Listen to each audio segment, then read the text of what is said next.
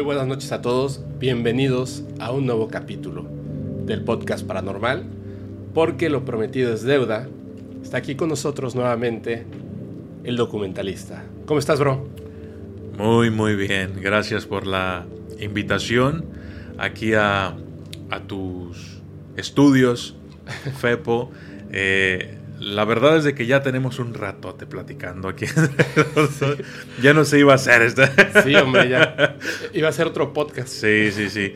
Pero sí, la verdad es de que, eh, sobre todo, el, hecho de volver para contar una historia que muy pocos saben fuera de, lo que es el, digamos, la cultura o las tradiciones mayas, es lo que, lo que realmente me ha tenido como eh, motivado este día, porque yo, yo sabía que, iba a venir hoy contigo, ya lo habíamos platicado desde hace varios días y la verdad es de que estoy, estoy un poquito ansioso eh, por dar a conocer esta, esta historia que eh, es muy enigmática, es muy mística, porque habla no solamente de una leyenda maya, sino que también habla o da eh, ciertos indicios de la creación de los aluches. ¿Ah, sí? Sí, sí, sí, sí, sí. Entonces mm, va a estar muy, muy interesante.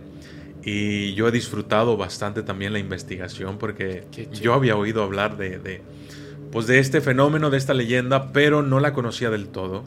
Eh, entonces me puse a investigar y la verdad es de que disfruté, disfruté mucho esa investigación y me di cuenta de que, de que hay otras leyendas, ¿eh? no solo esa.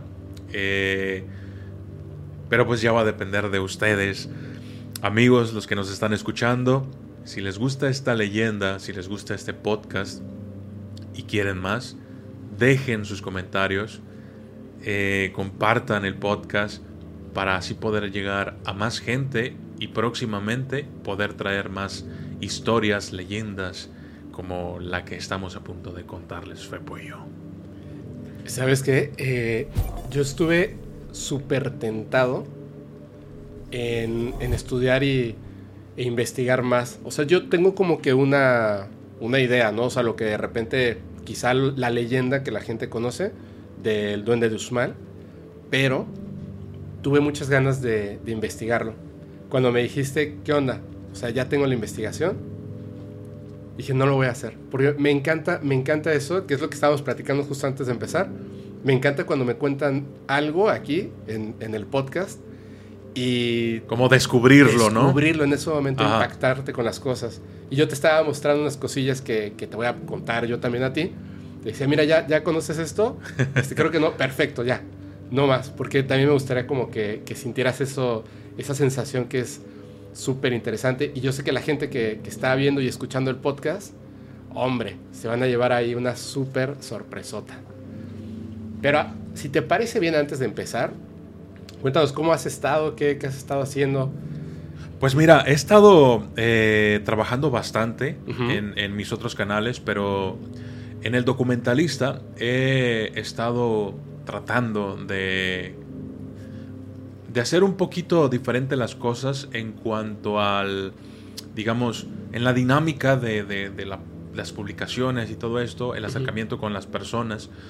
Y fíjate que me he dado cuenta de que este tipo de temas paranormales, terror, leyendas, creepypastas, todo esto, eh, tiene mucho público, mucha audiencia, pero también me he dado cuenta de que es necesario eh, innovar un poquito dentro de lo mismo, digamos, del terror y del misterio.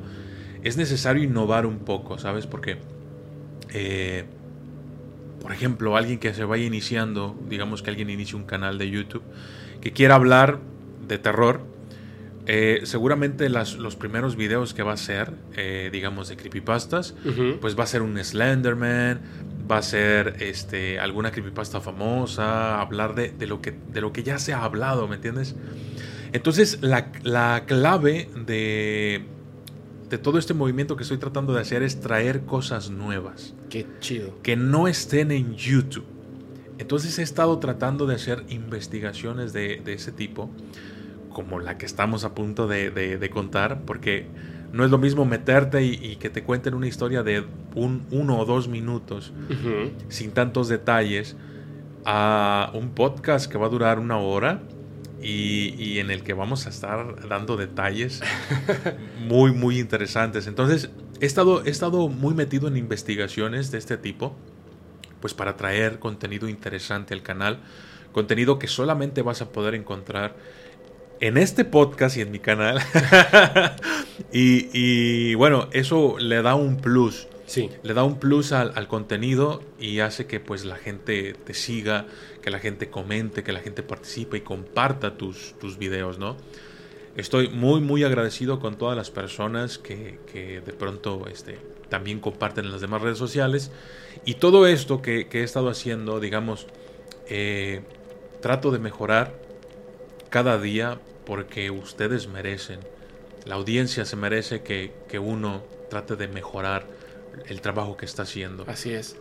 Entonces, sí, últimamente he estado, eh, digamos, trabajando en investigaciones exclusivas y es un poquito laborioso, pero al mismo tiempo atractivo claro. y gratificante. Y, y, esa sensación, ¿sabes? Que lo que acabas de decir, cuando no conoces algo y lo descubres y saber que eres tú el que lo va a llevar primero a un lugar a una plataforma en donde no, no, está y tú vas a ser el primero, eso es algo muy, muy excitante. es que yo de repente lo veo, me gusta mucho leer los comentarios y los emails de las personas y es como por temporadas. O sea, dicen, digo, sin, sin mencionar directamente como que ciertos canales, pero me dicen, oye, ¿por qué no hablas de X tema, no?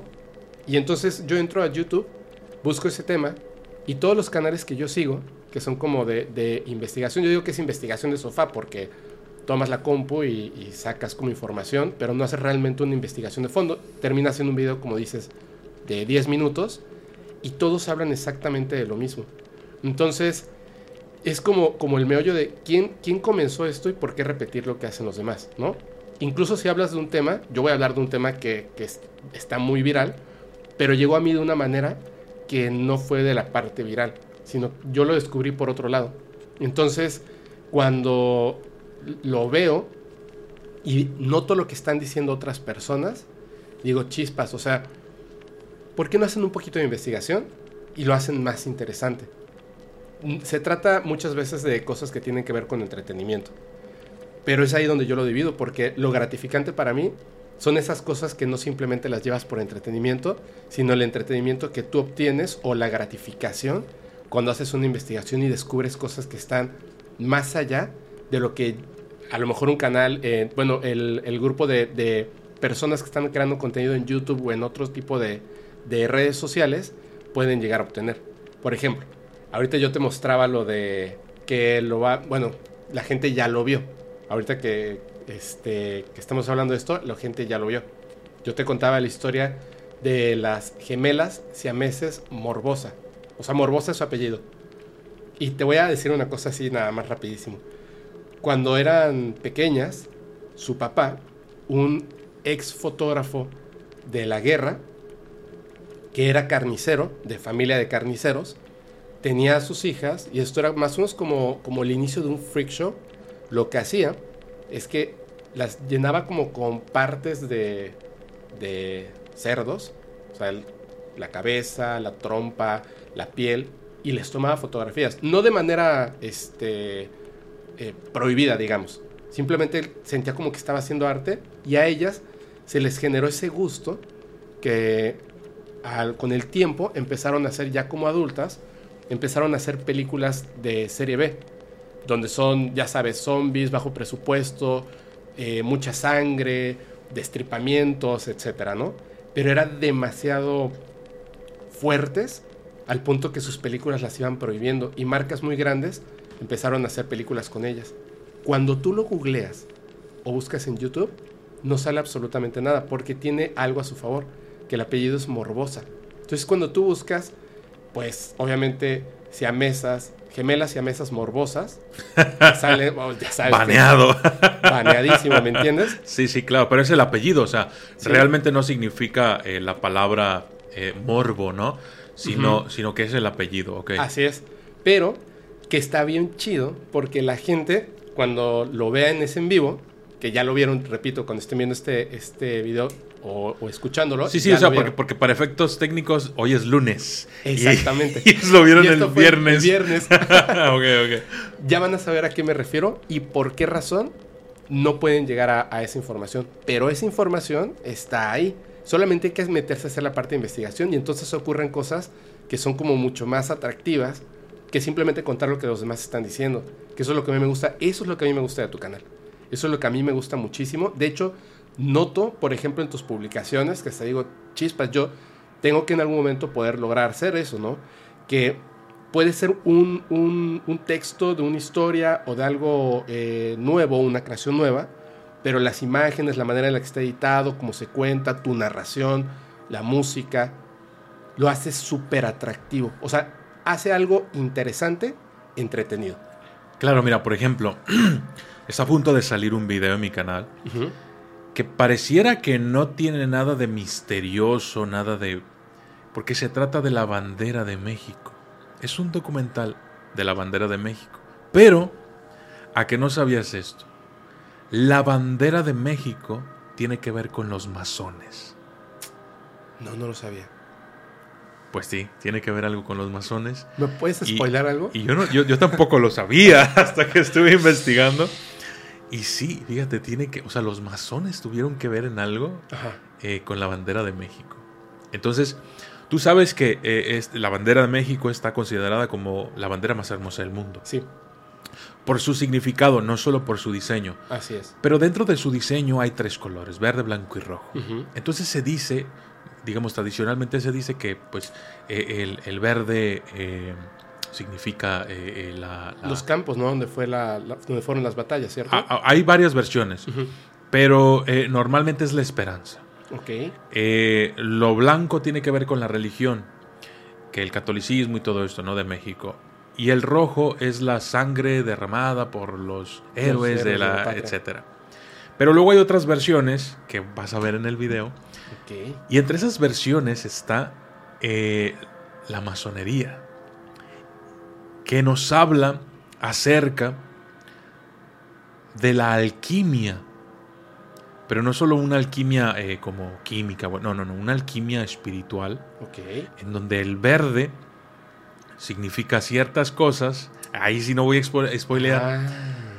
Y cuando el verde se combina con el blanco sucede otras cosas. Y cuando se combinan los tres colores se forma, digamos, otro color y todo eso va, va eh, dando significados diferentes, pero todos son significados, digamos, que caen dentro del ocultismo. ¡Wow! Fue, fue algo, algo que a mí me sorprendió demasiado, yo no lo sabía y cuando lo estaba investigando dije, wow. Así como tú dije, ¿qué onda? Entonces, eh, tuve que tratar el tema, digamos, muy, muy meticulosamente porque tú sabes que es un símbolo patrio y en México no puedes hablar mal de un símbolo patrio. Sí, no puedes. Entonces tuve que, que narrarlo de una manera muy respetuosa y aclarando. Esto no es la versión oficial, no está comprobado, no es... Pero cuando lees la información, cuando está ahí y dices, es que todo encaja. Y es, es muy interesante, ¿sabes? Eso, o sea, si tú pones un, un video en YouTube de la bandera de México te van a explicar lo básico, ¿no? Es un símbolo patrio y eso y lo otro, Agustín Lo que sale en la monografía. Exacto, ándale, ándale, eso mero, eso es lo que vas a encontrar. No va a haber un video, o es muy poco probable que haya un video que te hable que la bandera de México tiene que ver con los masones. Claro. Entonces, eso es lo que, lo que hay que intentar hacer. Y pues ahora que me preguntas que qué he estado haciendo, bueno, pues he estado tratando de traer... Eh, Documentales que tengan ese, ese extra, ese sazón de, de ¿Sí me entiendes? Entonces, eh, creo yo que el día de hoy le vamos a dar también eh, ese sazón como el que, como el sazón del viernes. Con, con esto de las, las, mesas. Y entonces, bueno, espero que, que, les agrade. Yo, yo sé que, que, les va a gustar un montón. ¿Cuándo sale? Este, ¿Ya tienes la fecha? Más o menos de cuándo va a salir este video. Muy probablemente hoy lunes. ¿Ah, sí? Sí. Muy probablemente. Ok. Sí, sí, sí. Entonces, si no es que ya salió. Pero sí. Eh, no, no, yo, yo saco rápido. ¿eh? Yo trabajo, tú sabes, fíjate, yo todos los días saco al menos, al menos tres videos al día. Porque tengo, tengo, tengo tres canales. El documentalista, que es el, digamos, el principal. El principal, ajá. Soy de Dios, que es un canal de reflexiones en donde eh, pues se tratan temas de superación personal y todo esto con la voz del documentalista. No, lo conocía, ¿eh? Sí, y, y, luego otro canal que se llama El Oráculo, en donde eh, trato temas un poquito más espirituales, significados de los sueños y cosas por el estilo. Entonces saco tres videos al día. Wow, wow, hombre. No, que ahora yo saco tres a la semana. Las últimas dos semanas saqué dos a la semana porque cayó mi cumpleaños. Y, y después estaba tan cansado que pensé que tenía, ya sabes, el, la pandemia del momento, el virus del momento. Ok, ya, ya, el bicho. Sí, o sea, estaba yo tan mal que dije, no, ya, ya me enfermé. Y entonces, así, me faltaba una cosita de nada para terminar de editar. Dije, no. Y agarré el día. Eh, bueno, fui a hacerme la prueba, etcétera, etcétera. Salí, todo, o sea, todo bien, pero me acosté a dormir. Y qué bueno que no... Qué bueno que, que pasó eso. Te lo voy a... a ver, va, te lo voy a contar. Nunca lo he contado, nunca lo he contado. Solamente la gente que está así como que en el grupo de Facebook, eh, muy cercanos, lo saben. Vino una persona, es, una, es un tipazo, eh, le dicen el gordito marín. Él hace urbex, pero es canalizador.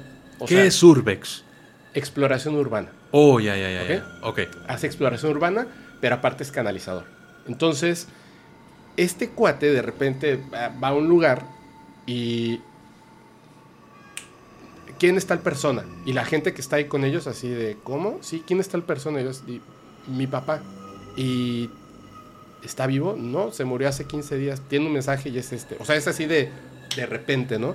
Y le han pasado cosas como por ahí, por allá. Pero eh, a mí me habían estado diciendo dos o tres personas que hacen exploración urbana acompáñame, acompáñame, acompáñame. Y acompañé a uno que es un amigo mío, Alex Myers. Lo acompañé y la verdad, yo hasta sé que, nos llevó, o sea, es, es, obvio, nos llevó a un lugar como muy mm, cuidado, donde no nos pueda pasar nada. Eh, sí se escuchan ruidos y cosas, pero pueden ser lo que sea. Y yo aún así tenía miedo, porque yo no hago ese tipo de cosas. Entonces, pasó algo que me dijeron, hola, y bueno, corrí así como venado espantado por, por, este, por el bosque.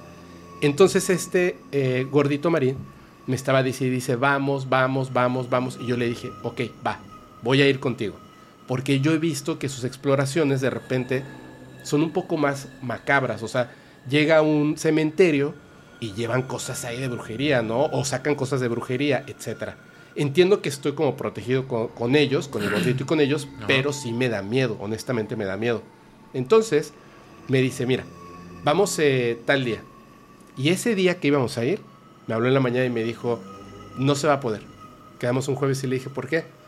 Un día antes se lastimó horrible el tobillo, le quedó así inflamado el pie. De hecho, voy a subir las fotografías para que vean. Pero la gente, obviamente, de esas cosas no se entera de que estoy yo whatsappeando con él y ya no fui. Entonces la gente pensaba que yo no quería ir con él. Vamos a quedar otro día. El día de mi cumpleaños, llegó así él, llegó él así, llegó transmitiendo. Y entonces me dijo, ¿qué onda? ¿Cuándo vamos a ir este, eh, de exploración? Y le dije, tú di el día, martes. Hasta hicieron el arte así para anunciarlo. Martes voy a estar este, con el gordito marín. Y ese martes, cuando desperté, que íbamos a ir en la noche, te digo que yo desperté, pero mal, mal, mal, mal, mal, mal. Y le dije, ¿sabes qué? Bro, no puedo. O sea, de verdad no puedo, me siento muy mal. Estoy seguro de que tengo el cobicho y no puedo no, está bien, avísame cómo, saliste de la prueba, etcétera, etcétera. Todavía en la noche le dije, salí negativo, pero, pero está raro y prefiero quedarme. Me dijo, está bien, lo vemos la próxima semana, órale. Esa noche, él se fue a esa locación que me dijo, esta locación está pesada. Se fue con otra persona que es eh, paranormando. Y cuando estaban ahí, le empezó a fallar la señal y dejó de transmitir, pero seguía con, con su cuate y le dispararon. ¿Qué? ¿Qué? Espérate, espérate. Sigo escuchando. Se escucha la voz. Se escucha la voz, gordito. ¡Ay, a la ¿Qué te pasa? ¿Qué te pasa? ¿Qué te pasa, güey? ¿Qué te... No mames, güey. No mames, gordito. Vámonos, güey, vámonos, vámonos. Agarra esa madre, güey, agarra esa madre. A la A la mierda, vamos. No puedo mostrar. güey. ¿Estás bien, güey? No, mames, no, solo lo voy a mostrar. Oh, la Ay, Para Normando, pues en su transmisión se escucha y se ve cuando se empieza pues a desangrar. Entonces se tuvieron que subir al coche, estuvo horrible, me, despertaron en la noche diciéndome, güey, fíjate lo que acaba de pasar, etc. Yo estuve como viendo todo esto, pero fue muy, híjole, a mí obviamente lo primero me preocupaba cómo estaba él, pero había algo dentro de mí que lo comenté así como con dos o tres personas, le digo, fíjate qué raro, la primera vez que íbamos a ir, él se lastimó el tobillo y no pudimos ir. La segunda vez, extrañamente yo me desperté muy, muy mal. Y fue el día, bueno, fue la noche en la que le dispararon. Yo iba a estar siempre pegadito a él. O sea, esa bala me pudo haber tocado a mí, ¿sabes? Y este, y entonces la verdad es que no le he dicho a nadie, pero yo decidí que no quiero ir de exploración urbana. O sea, es como que muy claro que algo te está diciendo, no vayas, ¿sabes? O sea, no vayas. Y dije, no, no voy a ir. Entonces, eso pasó. Pero, digo, no le estoy restando lo que le pasó al gorrito, que fue terrible. Ya está bien, porque solamente fue una esquirla, fue de, escopeta, y solamente fue una esquirla. Pero, pero sí, o sea, digo, a, a mí no me dan miedo los muertos, pero sí los vivos, más con un arma, ¿sabes? Entonces, se me hizo, dije, ¿por qué voy a arriesgar mi, pues a mi persona en algo así. Digo, si ellos les gusta hacerlo y lo hacen bien, que ellos lo hagan y lo hagan bien, prefiero invitarlos y que vengan y nos platiquen y nos muestren evidencias paranormales, ¿no? ¿Cómo ves? Pues sabes, eh, hay, hay ocasiones en las que mucha gente dice, es que tienes un ángel que te cuida, o, o a lo mejor Dios te protegió, no sé, o sea, puede haber miles de cosas que, digan, ¿no? Pero es inquietante cuando te ocurre y te pones a imaginar, pues en tu caso, que, tú ibas a estar pegado a esa persona. Y, y, estoy seguro de que te imaginaste varias veces que esa bala te impactaba a ti. Sí. Y imagínate, a lo mejor no en un brazo, a lo mejor en un ojo. Sí, exactamente. A lo mejor, ¿sí me entiendes? Entonces, es curioso cómo muchas veces eh, vas a hacer algo y por una u otra cosa así simple no se hace. Y lo intentas de nuevo y no se hace. Y lo vuelves a intentar y no. Y entonces ahí dices tú, ¿qué, pues, qué, está pasando, no? Claro. ¿Qué, qué onda? Entonces, eh, después te das cuenta pasan, pasan los días y te das cuenta de algo sorpresivo como esto, de que les tocó una bala. A lo mejor eh, la primera vez que ibas a ir, que no, no, no se pudo, a lo mejor iba a ser otro tirador. Exacto. O a lo mejor el mismo, pero a lo mejor hubiera hartado. Sí. Sí, sí me entiendes. Entonces, eh, hay muchas posibilidades, pero las probabilidades de que te salves de eso, de la forma en que lo hiciste, o sea, definitivamente tiene que haber algo más que la simple probabilidad, ¿me entiendes? Exactamente. Y es ahí cuando tú, tú dices, a ver, ¿realmente me siento protegido? O sea, o, lo doy así como que fue pura casualidad. Muchas de las veces hay que hacerle más caso a nuestra intuición que a nuestra razón. Así es. Eh, entonces, ¿qué te está diciendo tu intuición? Que, que, estás siendo protegido de alguna forma por X entidad o X fuerza, o que todo esto fue una mera coincidencia. No, mi intuición me dice que, que es muy claro que, de hecho, que le haga caso a mi intuición.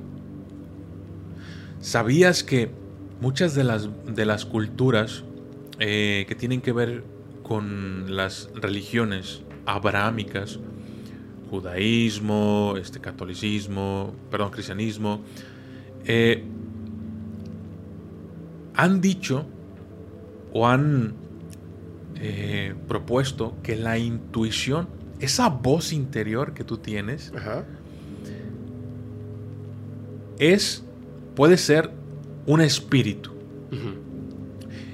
Un ángel es un espíritu, pero también puede ser tu propio espíritu, el que ya sabe que, hay ciertas cosas, ¿no? Pero a lo mejor sí puede ser un ángel de la guarda. Sí. Que, que, de alguna forma te dice, no vayas, no vayas, no vayas. Y fíjate que hay una teoría que dice que las enfermedades vienen de las emociones.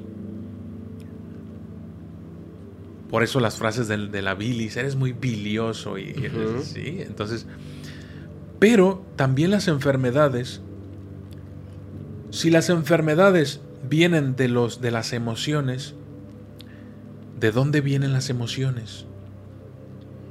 Las emociones vienen de lo espiritual. Sí.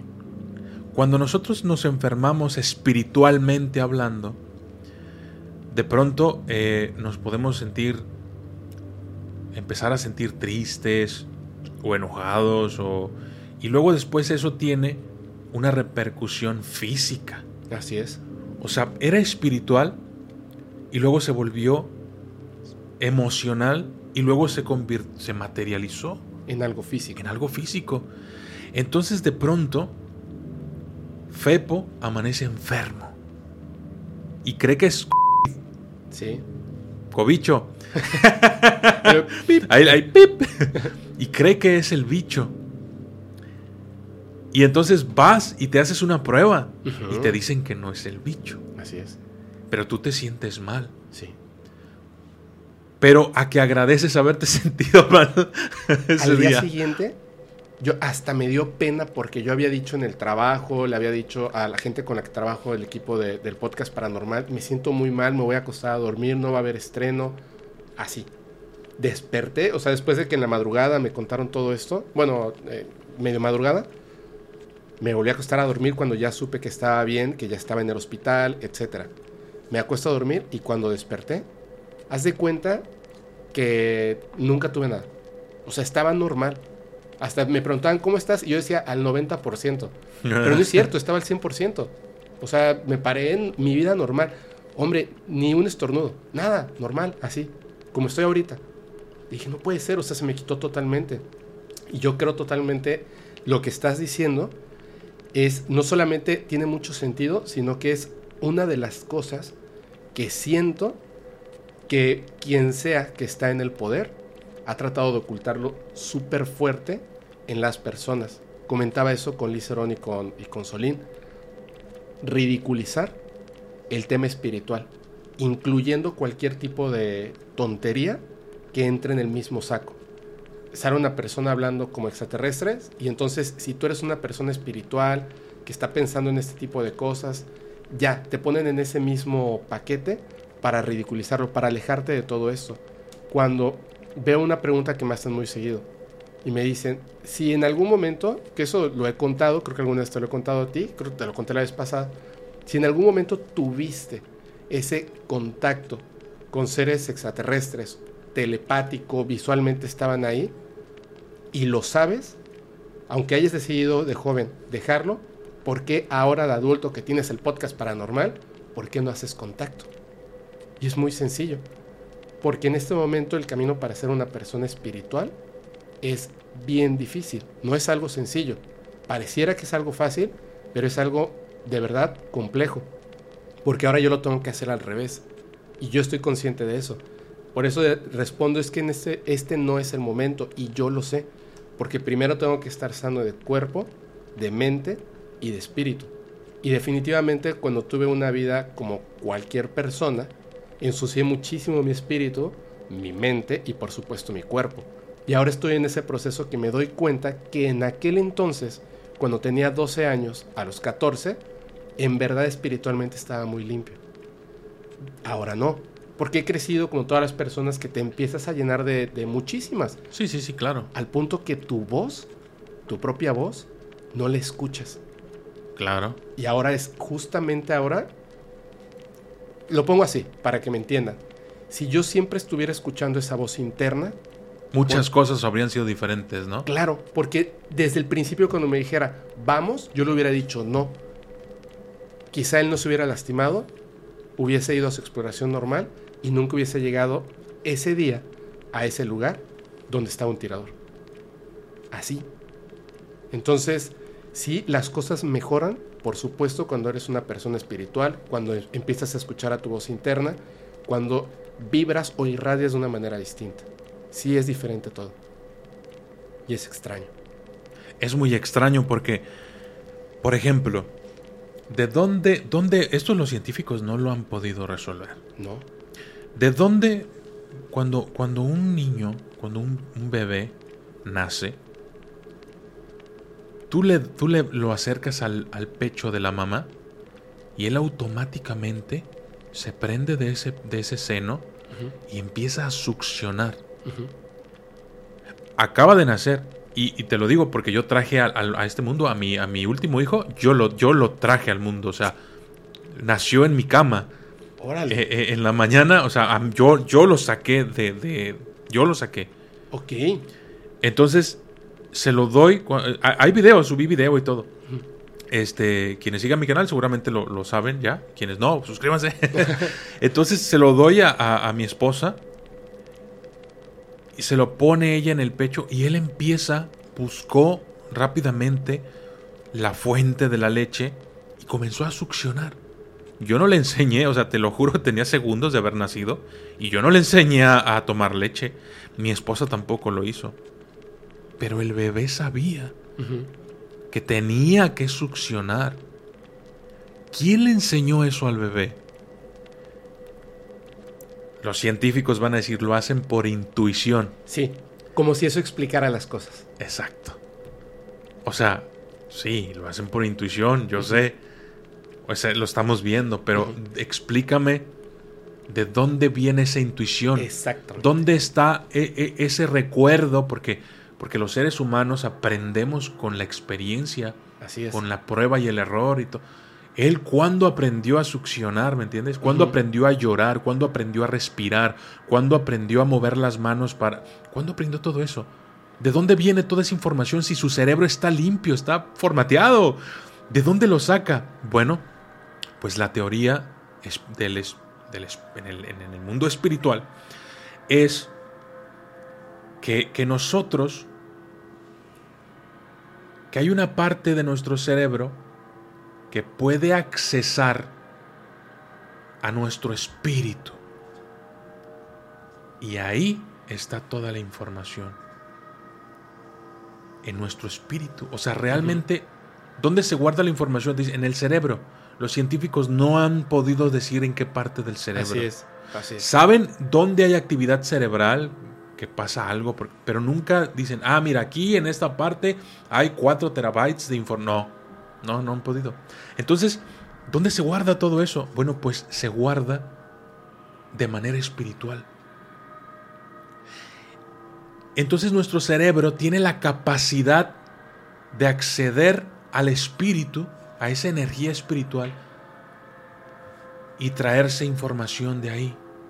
Luego por eso se habla de registros akáshicos, Así luego es. por eso se habla de vidas pasadas, luego por eso se habla de un montón de cosas. Y que siempre estamos conectados. Siempre. Accedemos a la información. El problema es que por alguna razón estamos bloqueados y no podemos acceder a él de manera consciente. Eso. Pero hay destellos, como el bebé, como los animales cuando... ¿Cómo saben cómo te- tienen que aparearse? Así es. ¿Cómo saben todo? O sea, las plantas, ¿cómo saben cómo deben de crecer? ¿Cómo? O sea, todo eso sucede y tiene que estar esa información de- en alguna parte. No puede ser porque sí. Hay un orden. Entonces, todo esto eh, eh, de, de- de lo espiritual tiene que ver muchas veces con la intuición. La intuición no es otra cosa que la experiencia de tu espíritu. Sí. Si tú tienes, por eso se habla de, un, de espíritus viejos o, es- o espíritus nuevos o almas viejas, ¿sí? Entonces, si tu espíritu tiene la suficiente experiencia como para, por ejemplo, saber que si van a tal parte puede suceder algo malo, se activa esa vocecita. No vayas, no vayas, no vayas, no hay que ir.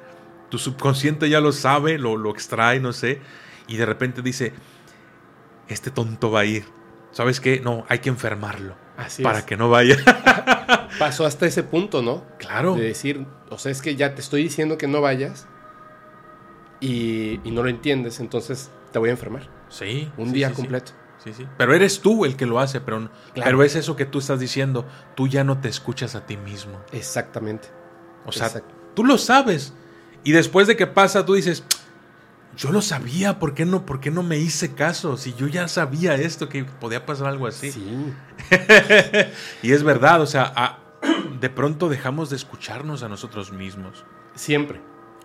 Estamos clavados en, en tantas cosas que no, no escuchamos directamente esto. Yo lo veo así. Cada vez que una persona me dice X, mira, vamos a hacer este negocio, va a estar buenísimo, ¿cierto o no? Ya sabes que te está mintiendo, ¿cierto? Sí, ¿no? y lo dejas hablar y lo dejas continuar y le dices mañana te hablo. Incluso puede llegar que hagas el negocio. Sabes que te está mintiendo. O sea, tu vocecita ya te dijo. Desde que empezó a hablar, desde que Sí, llegó. sí, sí. O sea, desde, desde que lo ves, lo analizas y, y- y tu intuición tu intuición te, te lo dice. dice, no, no hagas el negocio con él. Pero tú, pues por quedar bien, por, por, por socializar bien, por... y dices, bueno, va- vamos viendo a ver qué pasa, ¿no? sí, Pero te estás mintiendo a ti mismo. exactamente, exactamente. ¿Tú sabes cómo, cómo seleccionan quién es cuando, bueno, obviamente cuando muere el Dalai Lama y tiene que renacer? ¿Cómo saben quién es? ¿Tú lo sabes? Llegan personas que dicen, mi hijo, yo creo que mi hijo es el Dalai Lama. ¿Sabes cómo, cómo saben si ese niño es o no es? ¿Cómo? De hecho, hay una película súper interesante, véanla, es, es muy, muy padre, se llama Siete años en el Tíbet. Oye, me, me voy a acabar tus post-its porque yo, estoy apuntando, Tú ¿eh? toma. Siete años. Es con Brad Pitt. Es con Brad Pitt. Es muy buena. Creo, Bueno, que, creo, creo que ya la... Bueno, ya, sigue. Básicamente es así. Se supone que el Dalai Lama, al morir, vuelve a renacer y puede acceder a los registros de su memoria de sus vidas pasadas. Entonces, seleccionan a los niños porque son niños que saben hablar un idioma, pero saben hablar otros idiomas sin que nadie se los haya enseñado. Ajá. Los idiomas que hablaba el Dalai Lama. Claro, claro. Quizá no perfectamente, pero sí saben ciertas cosas de lenguaje, de memorias, y los Claro. llevan a un lugar donde hay muchos juguetes. De entre esos juguetes, no sé exactamente el número, pero me parece que son ocho o siete. Hay siete juguetes que fueron del Dalai Lama cuando era niño en cada vida pasada. Y le dicen cuáles son los juguetes. Si eres el Dalai Lama, tú reconoces cuáles son tus juguetes. Siempre hay un niño que tiene las memorias, el lenguaje, y va y dice este, este, este, este y este. Y en ese momento se lo, mm, se lo retiran a la familia para que empiece su entrenamiento para ser el Dalai Lama. Pero el Dalai Lama siempre es del Tíbet. Hasta que China entró a hacer su, su relajo, sí. Nacido en el Tíbet. O sea, no puede nacer en México. Podría. Imagínate un, un Dalai Lama peruano. Bueno, ay, por acá. Eh, se supone que algunos de estos como iluminados que nos fueron como señalando el camino como sociedad, en los aztecas tuvieron, los mayas tuvieron, bueno, estos se supone que son como renacidos y que por eso es que están iluminados, o sea, son como, como una suerte de Dalai Lama, pero en diversas partes del mundo. Gente que vuelve a renacer y que tiene mucha experiencia y están como ascendidos. Entonces, mira, incluso el mismísimo Jesús, ¿no? Digo, son teorías, pero son como muy claras en, el, en lo que pasa con el Dalai Lama. bueno, lo mismo.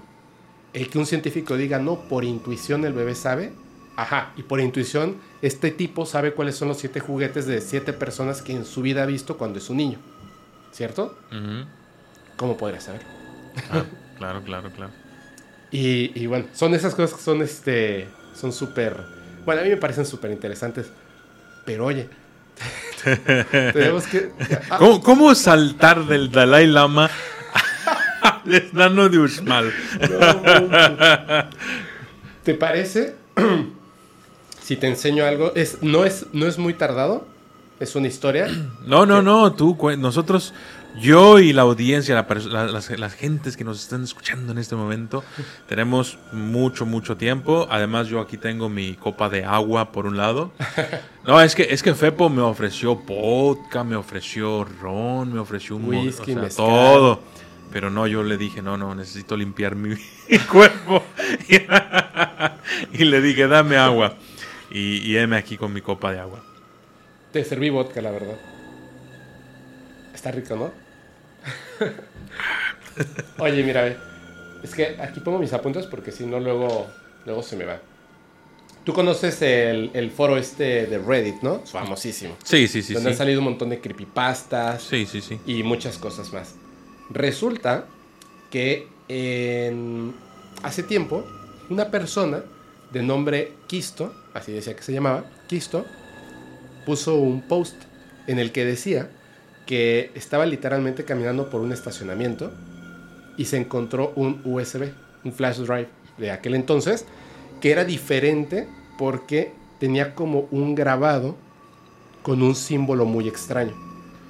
Esto ocurrió en un lugar que se llama Bernau, que está en Berlín. Entonces, esta persona llega a su casa y dudó, ¿pongo el USB o no lo pongo? Puede tener virus, quién sabe qué sea. Le ganó la curiosidad, lo puso y no pudo recuperar los archivos. No podía leer eh, el USB. Y se le ocurrió algo que a lo mejor muchos hemos hecho. Sacarlo, meterlo, sacarlo, meterlo, sacarlo, meterlo, sacarlo, meterlo, sacarlo, meterlo. Y de repente accedió a las carpetas. Tenía varias carpetas que tenían símbolos, unos nombres rarísimos, cosas que se salían como, o sea, ya había como un misterio por los nombres que tenían. Y además contaban como una historia.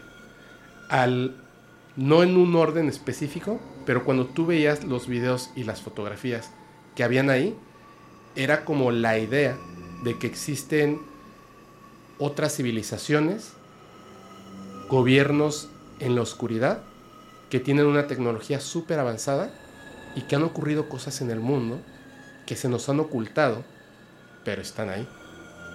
Los videos como tal son súper impresionantes porque lo que se ve ahí no solamente son planetas y satélites de nuestro sistema solar, sino que se ven naves extraterrestres, humanas, uno puede elegir, que están algunas como en batallas en la Luna, u otros satélites, u otros planetas.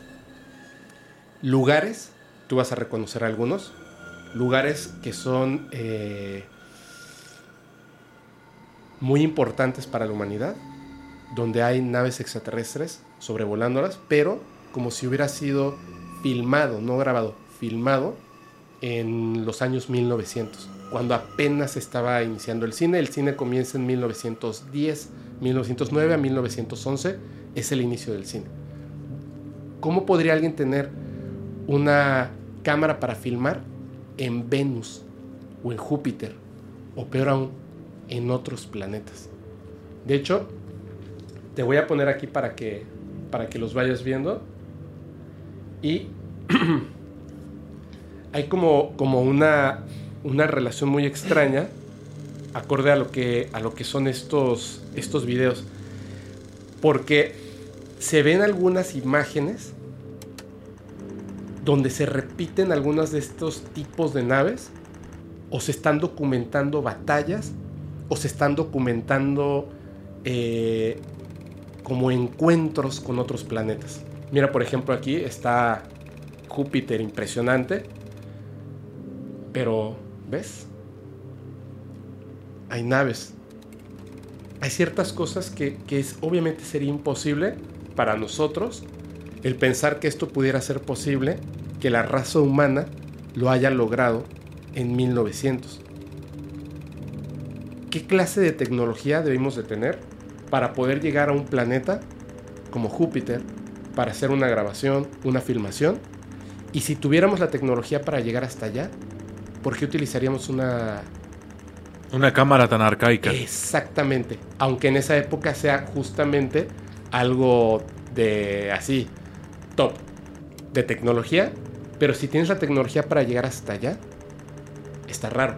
Este USB no hubo una persona que dijera, ah, mira, es mío.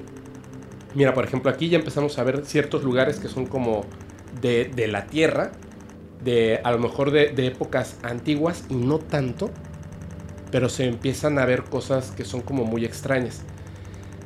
Pareciera de repente, yo no sé si es que está, está sucio el, el- el material, pero pareciera que de repente se están atacando entre ellas, ¿no? O sea, son estas naves como atacándose, eh, no hay gente, que es muy importante, no se ven personas. Y son... A veces, a veces siento que son como que de una película, ¿no? Que a lo mejor alguien generó una película muy, muy interesante. Bueno, ahí sí hay una persona allá arriba. Pero mira, son raras, ¿no? ¿Qué, qué piensas? No, pues estoy analizando las imágenes, viendo las sombras. Hay algunas sombras eh, proyectadas de, de manera interesante, porque de pronto, por ejemplo, la sombra de los edificios, eh, trato de, de, eh, digamos, compararla con la sombra de las naves que salen por ahí y, y me encuentro con, pues, con algunas cosas interesantes, pero de momento no me atrevería a decir nada, o sea, me gustaría analizarlo más. Sin embargo, es interesante que alguien eh, se haya tomado a la tarea de hacerlos. ¿Me entiendes? Porque lo, lo curioso aquí es que no parecen eh, como, como, como colgadas las naves. O sea, realmente parece que sí están ahí. Sí. Entonces, eh, eso, eso me llama mucho la atención. Sobre todo que digas también que, que, que el, el USB nadie lo, lo, lo reclamó, nadie, nadie ha dicho pues esto es mío. Te- te- no te estoy mintiendo contigo que, que nadie lo reclamó. Pero ahora te voy a contar lo que te, lo que te decía la vez pasada, la parte de la investigación. Lo que te decía la vez pasada, lo que tú me decías hace rato, la parte de la investigación. Ok. Hay una cosa, cuando yo vi esto me emocioné de principio muchísimo, pero luego lo seguí viendo y justamente hubo un detalle que fue el primer foco rojo que tuve. De hecho ya pasó, mira, ese está bien, ese se ve súper bonito. Mira, justamente esto. La pirámide de Chichen Itza. Y detrás hay unas montañas, pero no hay montañas detrás. Y la que sigue es esta pirámide que está en Uxmal. Y se ve un desierto por detrás. Fíjate. ¿Lo notas? No, no es de Uxmal, es de. mm, ay, ¿cómo se llama? Bueno, ahorita, te, ahorita me lo recuerdo. Sí, Pero- que es la más, la más Exactamente. grande del mundo, creo, en, en cuanto a... Extensión de tamaño. Ajá, sí, sí, sí. Pero no hay un desierto detrás. Entonces dije, wow, ¿sabes por qué nunca lo reclamaron? Porque Quitos, la persona, Quisto, perdón, Quisto, la persona que subió esto a Reddit, es una persona, es un muchacho, es un, es un hombre joven que lleva mucho tiempo, mucho tiempo haciendo efectos especiales. Él ideó este plan está, la verdad, se ve que es un amante de todo este tipo de temas. Porque no nada más es esto, hay unos documentos, hay un diagrama gigantesco donde están marcados reptilianos, anunnakis, gobiernos, o sea, un- una cosa brutal. O sea, la verdad es que es como, como si quisiera y no tuviera el, el conocimiento o el estudio de cómo hacer una película y quisiera hacerlo todo él solo. Se le ocurrió contar esta historia de encontrar el USB, porque sabe que es bueno. Esa es una de las cosas que es muy interesante. Él sabe que es tan bueno haciendo esto que incluso hace un autoanálisis. Al trabajar estas cosas, ciertos detalles se pierden. Lo que estabas viendo justamente de las sombras, las luces, ¿qué es lo que hace? Lo ensucia muchísimo. Al ensuciarlo muchísimo, se pierde el hecho de, mira, hay unas naves sobre la pirámide de Chichen Itza. ¿Cómo puedo ocultarlo? Ensuciando el material. Pero si ensucio el material tanto para que parezca como de 1920, ¿cómo voy a contar la historia de que esto lo grabó mi abuelo o algo así? Entonces se inventa, le avienta la bolita a un desconocido que dejó el USB ahí y que él lo había encontrado. Y empezó a subir esto en Reddit. De hecho, en Reddit, bueno, resulta que se lo llevaron a otro planeta, la historia va avanzando y él dejó de escribir, sino que otras personas empezaron a decir que sabían en dónde estaba Kisto. Y que el, el grupo de poder, que esto es real, se lo llevaron a otro planeta y lo tienen trabajando como esclavo y luego que no, que es un libertario. Bueno, de todo.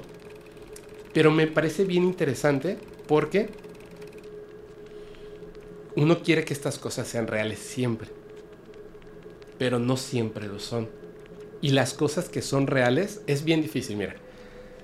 Tú puedes entrar a internet y buscar acerca de estos videos y hay mucha gente que aún con las evidencias del mismo quisto de que esto es en computadora, aún así hay personas que dicen no, esto es real, por X y Y razones.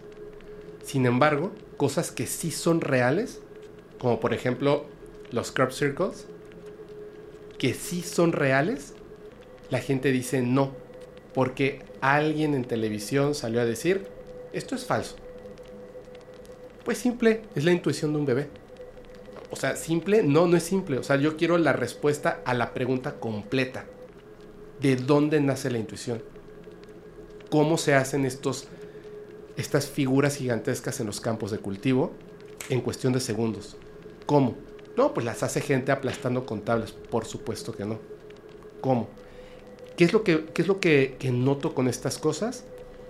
La verdad es muy, muy fácil esconderla. Y es muy difícil tumbar una mentira. Qué duro, ¿no?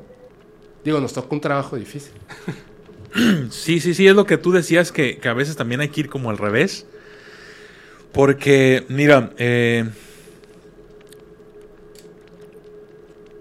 tú sabes que ese tipo de, situaciones pasan incluso hasta con la reputación de una persona. Así es, Porque, o sea, tú, tú puedes, por ejemplo, eh, no sé, todos los días, levantarte temprano en la mañana, dedicar 100% de tu, de tu capacidad mental a hacer un podcast, a que todo esté bien, comprar equipo, luces, micrófonos, una, una eh, interfaz de audio, todo, o sea, todo bien, todos los días te dedicas a...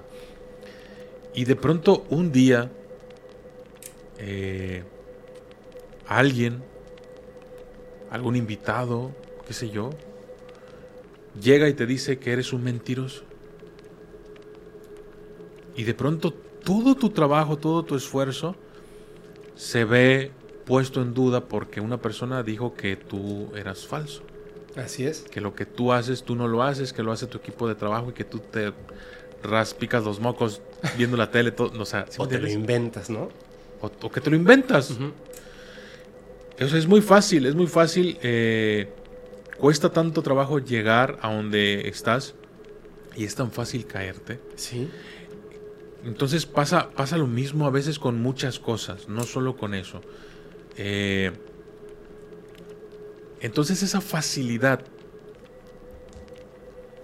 de, de, echar a perder algo que construiste con mucho esfuerzo hace que, que a veces digamos, no sabes qué, esto es falso. Así de fácil es falso. Ah, es, falso, es falso. Cuando es real. Así es. A veces puede que sea real. Claro. O sea, tenemos que mantener la mente abierta y decir, ¿sabes qué? Hay ocasiones eh, en las que, pues sí, tenemos que estar alertas porque nos pueden estar estafando, nos pueden estar haciendo esto, esto, esto, otro. Pero del 100% de cosas que son falsas, hay un pequeño porcentaje que es verdad. Así es. Que es verdad, o sea, de alguna parte salen todas esas falsedades, ¿me entiendes? Alguna de estas eh, fotos, alguna de estas eh, eh, hechos, acontecimientos, tiene que ser real. Claro. Entonces, ¿qué ocurre cuando tú sabes que tienes la verdad, pero todo el resto de gente dice que, que es mentira lo que tú estás diciendo? ¿Qué haces? Qué difícil. Haces un video hablando como extraterrestre y, o sea, no. Tienes, tenemos, no tienes, tenemos que tener mucho cuidado y tratar la información y de, de exponernos al público de, de, la manera en que, pues tú me dijiste, ¿y cómo ves? ¿Qué, qué opinas? Bueno, por dentro dije,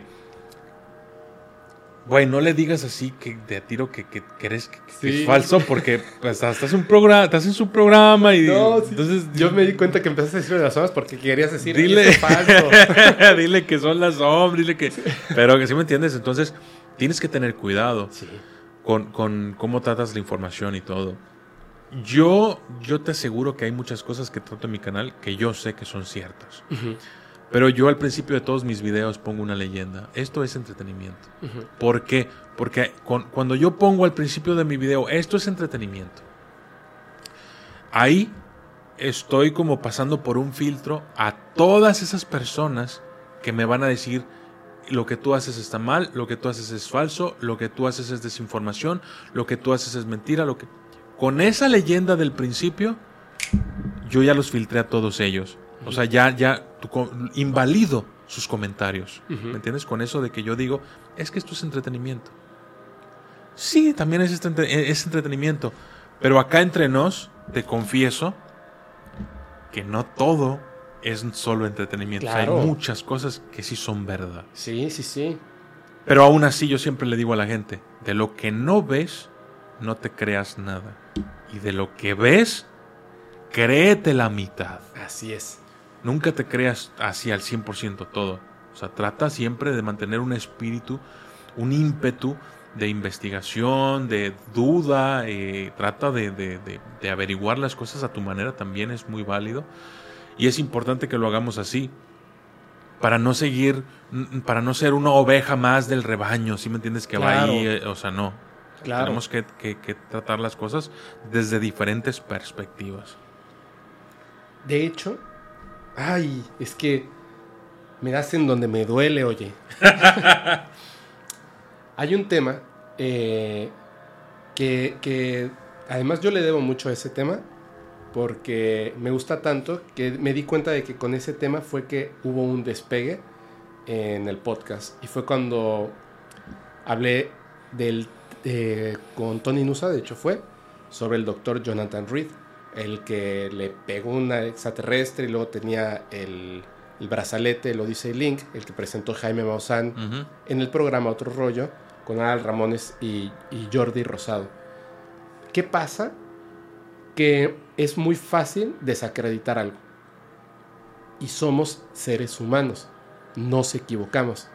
Tomamos malas... em, híjole, a veces tomamos malas decisiones, pero eso no significa que se desacredite todo el trabajo. Le pasa a los directores de cine, le pasó a James Gunn hace un excelente trabajo con Marvel y de repente es que alguna vez en algún tweet o varios, de hecho fueron muchos, hiciste chistes totalmente cancelables. Ya, eres un mal director. No, no tiene que ver una cosa con otra. No tiene que ver una cosa con otra. Es un excelente director de cine, excelente, y a lo mejor es una mala persona, ¿no? O era una mala persona, ahora ya no. Entonces, no puedes desacreditar su trabajo en el cine por sus tweets. Puedes decidir no ver sus películas por sus tweets, pero no puedes decir que ahora las películas son malas cuando antes las disfrutaste. ¿Qué pasa con el doctor Jonathan Reed? Hubo un tema que tiene que ver con dinero. Es que me, vio la cara porque me sacó un montón de dinero y al final no presentó el brazalete. Ok, ¿eso invalida todo lo que dijo? No. Lo único que dice es que la persona está viendo por sus bolsillos. Pero eso no responde a la pregunta. El video y las fotografías del extraterrestre y el obelisco. Nadie ha podido replicarlo. Repito, nadie ha podido replicarlo. De hecho, en una serie de televisión, eh, como de tipo de mini documentales, no recuerdo exactamente cuál era la serie de televisión, intentaron replicarlo y pidieron el mismo, eh, los mismos productores, cuando se dieron a la tarea de replicar lo que él había hecho para contar la historia, se dieron cuenta de que se iba a ver súper chafa. Pidieron más dinero, más dinero. Solamente tenían que poner un obelisco ahí, grabarlo con una cámara VHS y un extraterrestre muerto. O sea, ni siquiera, sea, un, un prostético tal cual. Y no pudieron. Con presupuesto no lograron hacerlo. Ahora, si tú tuvieras la oportunidad y no, no lo veas como desde este lado, ponte en los zapatos de otra persona. Una persona totalmente así, ajena a este mundo. Sales por el campo. Un extraterrestre sacude a tu perra, la destruye, la convierte en polvo, o sea, y es así como si fuera la rutila.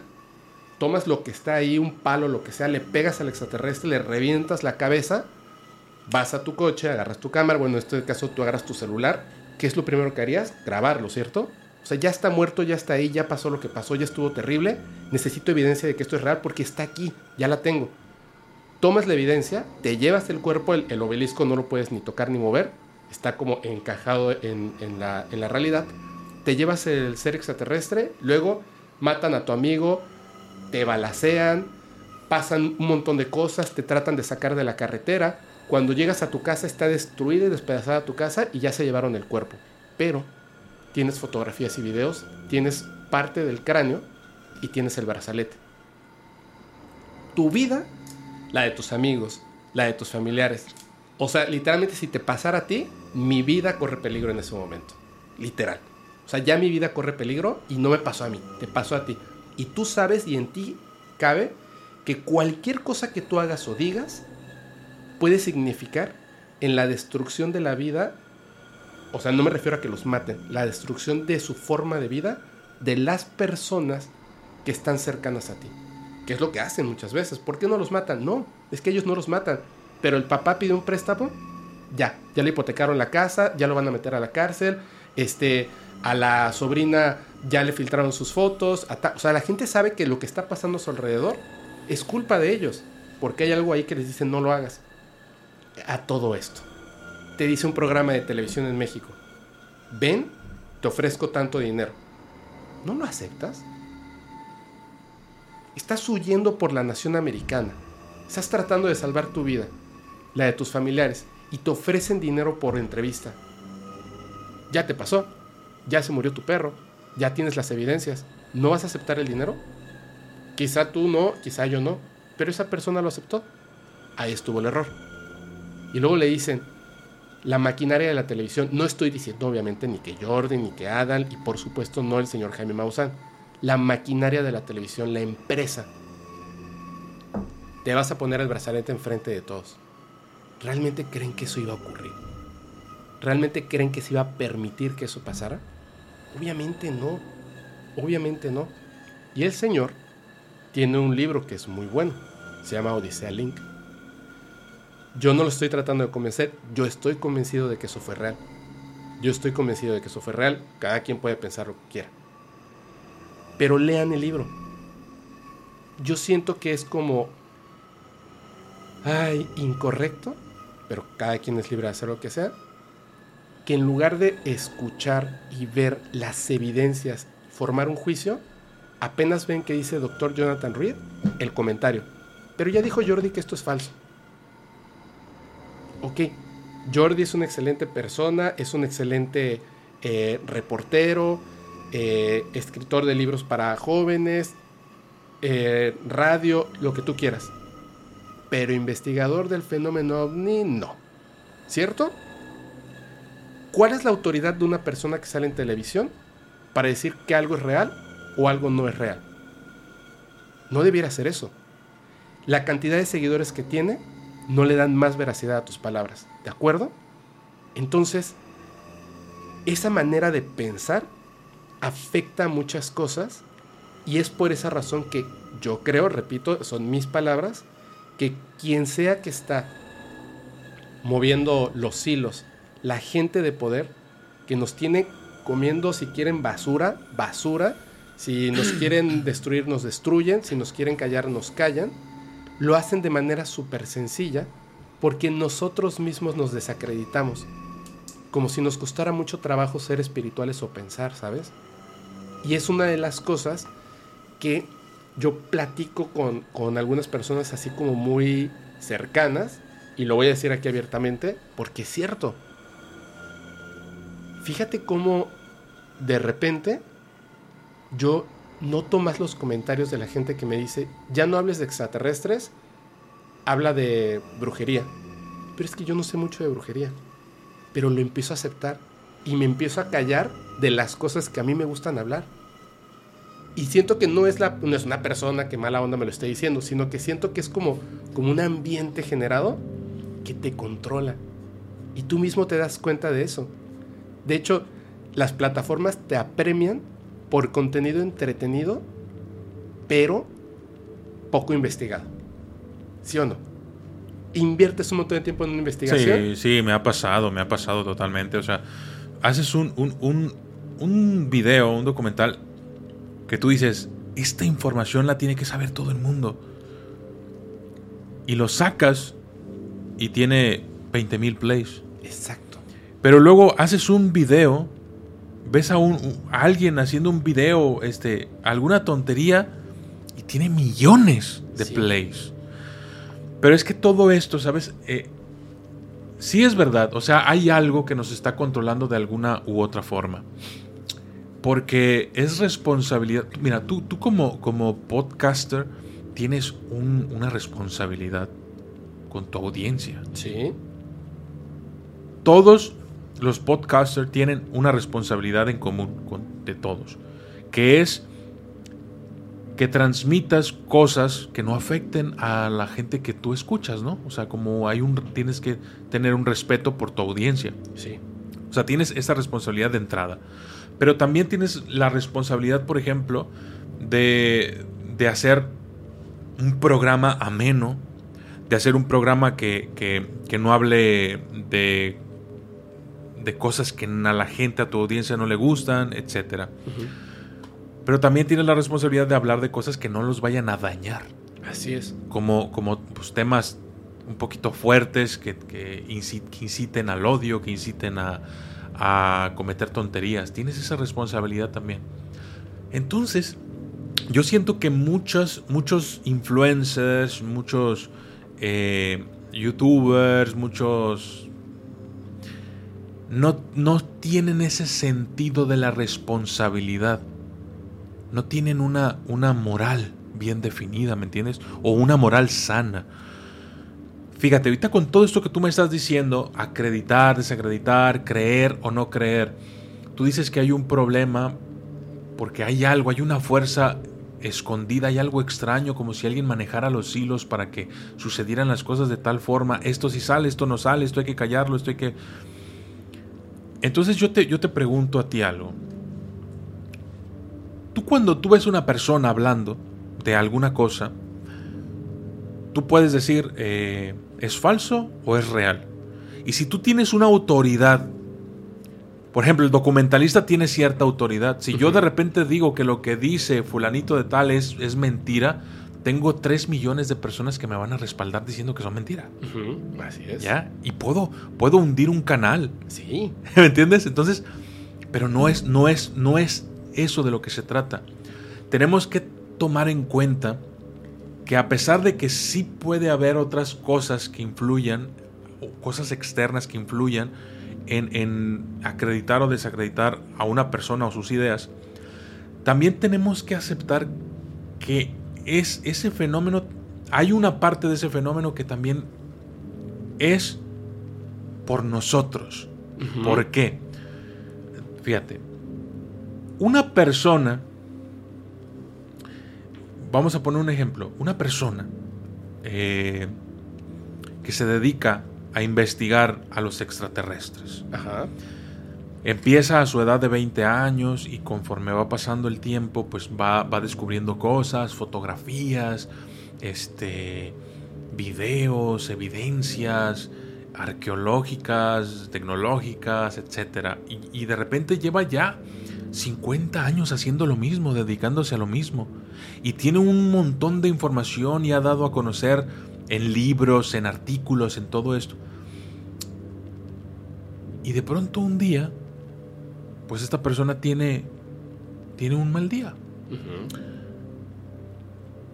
Y por X o por Y sale en su coche y choca en un, con, con, un carro, con una muchacha. Se bajan los dos, discuten. Y de repente pues la muchacha lo agrede y él se defiende. Llega la policía, se lo llevan, empiezan las investigaciones, lo demandan por violación y su carrera se acabó. Sí. Porque lo demandaron, a lo mejor ni siquiera cometió ese delito de violación, simplemente, ni siquiera lo simplemente se defendió. Pero así, en un día se acabó su carrera. Pero la mancha en el expediente, esos 50 años, a la basura. Exacto, o sea, esos 50 años no, no valen nada ya. Así de sencillo se, Entonces, ahí tú pudieras decir, ¿sabes qué? No, eh, lo mandaron, a esa chava la mandaron a que se pusiera ahí para que la chocaran o, le dijeron que tú puedes decir eso. Pero también nosotros, está en nosotros decir, Exacto. ¿es verdad o no es verdad? O sea, Exacto. Eh, eh, eso. Entonces yo te pregunto, ¿cómo juzgas a una persona? ¿Una persona vale por sus acciones? ¿Qué es una persona? ¿Una persona vale por lo que hace o por lo que piensa? Debiera ser por lo que piensa, pero es por lo que hace. ¿Sí? Es que es así. Ahí está el problema. Que hay muchas cosas que deberían sí. ser. Así es. Pero no lo son. Así es. Es como, como el fenómeno este eh, que dicen, eh, es que los hombres y las mujeres somos iguales. No es cierto. O sea, los hombres y las mujeres deberíamos de ser iguales. Pero es mentira que somos iguales. Simplemente el movimiento que tú estás haciendo eh, dice que no somos iguales. ¿Entiendes? Deberíamos. Sí, deberían, pero no lo somos. Y así como hay un montón de cosas que deberían, simplemente no lo son. Así es. Entonces, eso me lleva a otra cosa eh, que, estuve apuntando por aquí, en la que tú dices que se callan a muchas personas, tienen una reputación, van descubriendo cosas y de pronto desaparecen. Son calladas, les pasa alguna desgracia, son desacreditadas, son, eh, digamos, no sé si, si, puede decir la palabra, pero le, pones ahí el, la censura. Hay personas que son suicidas. Desvividas. Desvividas. ahí te va. Hay, dos, ejemplos muy claros de esto. Con investigadores. O sea, te estoy hablando de gente que, que llevó a cabo investigaciones y que de repente les pasó algo. Sí. El primero, era un youtuber. Frank Suárez, de Metabolismo TV. Tú ves videos de Frank Suárez, era una persona que se dedicaba a la investigación de, la salud, ayudaba a mucha gente. y de pronto él, él descubrió algo para combatir el cáncer. Y estaba por sacar su libro. Estaba por sacar su libro sobre cómo algo del cáncer, obviamente no, no leí el libro, no salió, pero, pero era, era algo de, hablar de cómo combatir el cáncer, muy probablemente a través de la alimentación. Y de pronto Frank Suárez se quita la vida. Tú ves sus programas y no era una persona que se, que se fuera a quitar. O sea, no. Claro, en- aparte en el momento más, más importante de que vas a hacer la cosa más importante. O sea, estás por sacar un libro Claro. y, y- y haces... No es cierto. O sea, No. y tú lees los comentarios y todos los seguidores decimos que a Frank Suárez lo, Lo desvivieron. desvivieron. Claro. Claro. Lo y sí, o sea, lo desvi- y, y cuando tú ves las entrevistas o las preguntas que le hacen a su familia, su familia da respuestas erráticas. No da res- o sea, se ponen nerviosos. Te dan, le dan vueltas al asunto. Porque ahí, ahí porque está el dedo. Hay algo, hay algo, hay algo, hay algo. Esa es la primera. La segunda, Jacobo Greenberg. Así es. Gracias. Eso. O sea, Jacobo Greenberg descubrió mm, ciertas cosas, afortunadamente, con, mediante el método científico, Sí. y lo documentó muy bien. Así es. Pero de pronto, Jacobo Greenberg logró acceder a esa información de la que tú y yo estábamos hablando, acceder a ese mundo espiritual, a ese mundo astral, a ese mundo subconsciente, lo que como tú lo quieras llamar. Y de pronto, Jacobo Greenberg desaparece. Sí. ¿Y qué pasa cuando entrevistan a la, a la exmujer? Desaparece. No, e- ella decía.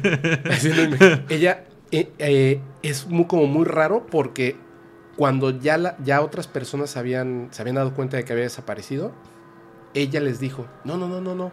No, él está bien. Yo acabo de hablar con él hace dos horas. Pero en las investigaciones llevaba 48 horas desaparecido. Cuando le dicen, dice: Me equivoqué. Pero ¿por qué estuviste deteniendo a todos para que no hablaran a la policía? "Mm, no sé, no me acuerdo. ¿Me entiendes? Sí, sí, o sea, hay muchas, muchas discrepancias que tú dices, "Es- es, que, es que esto no. Y, de- y ella también desapareció.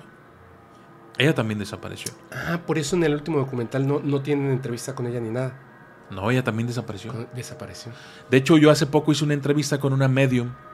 Y en la sesión de espiritismo yo le pregunté.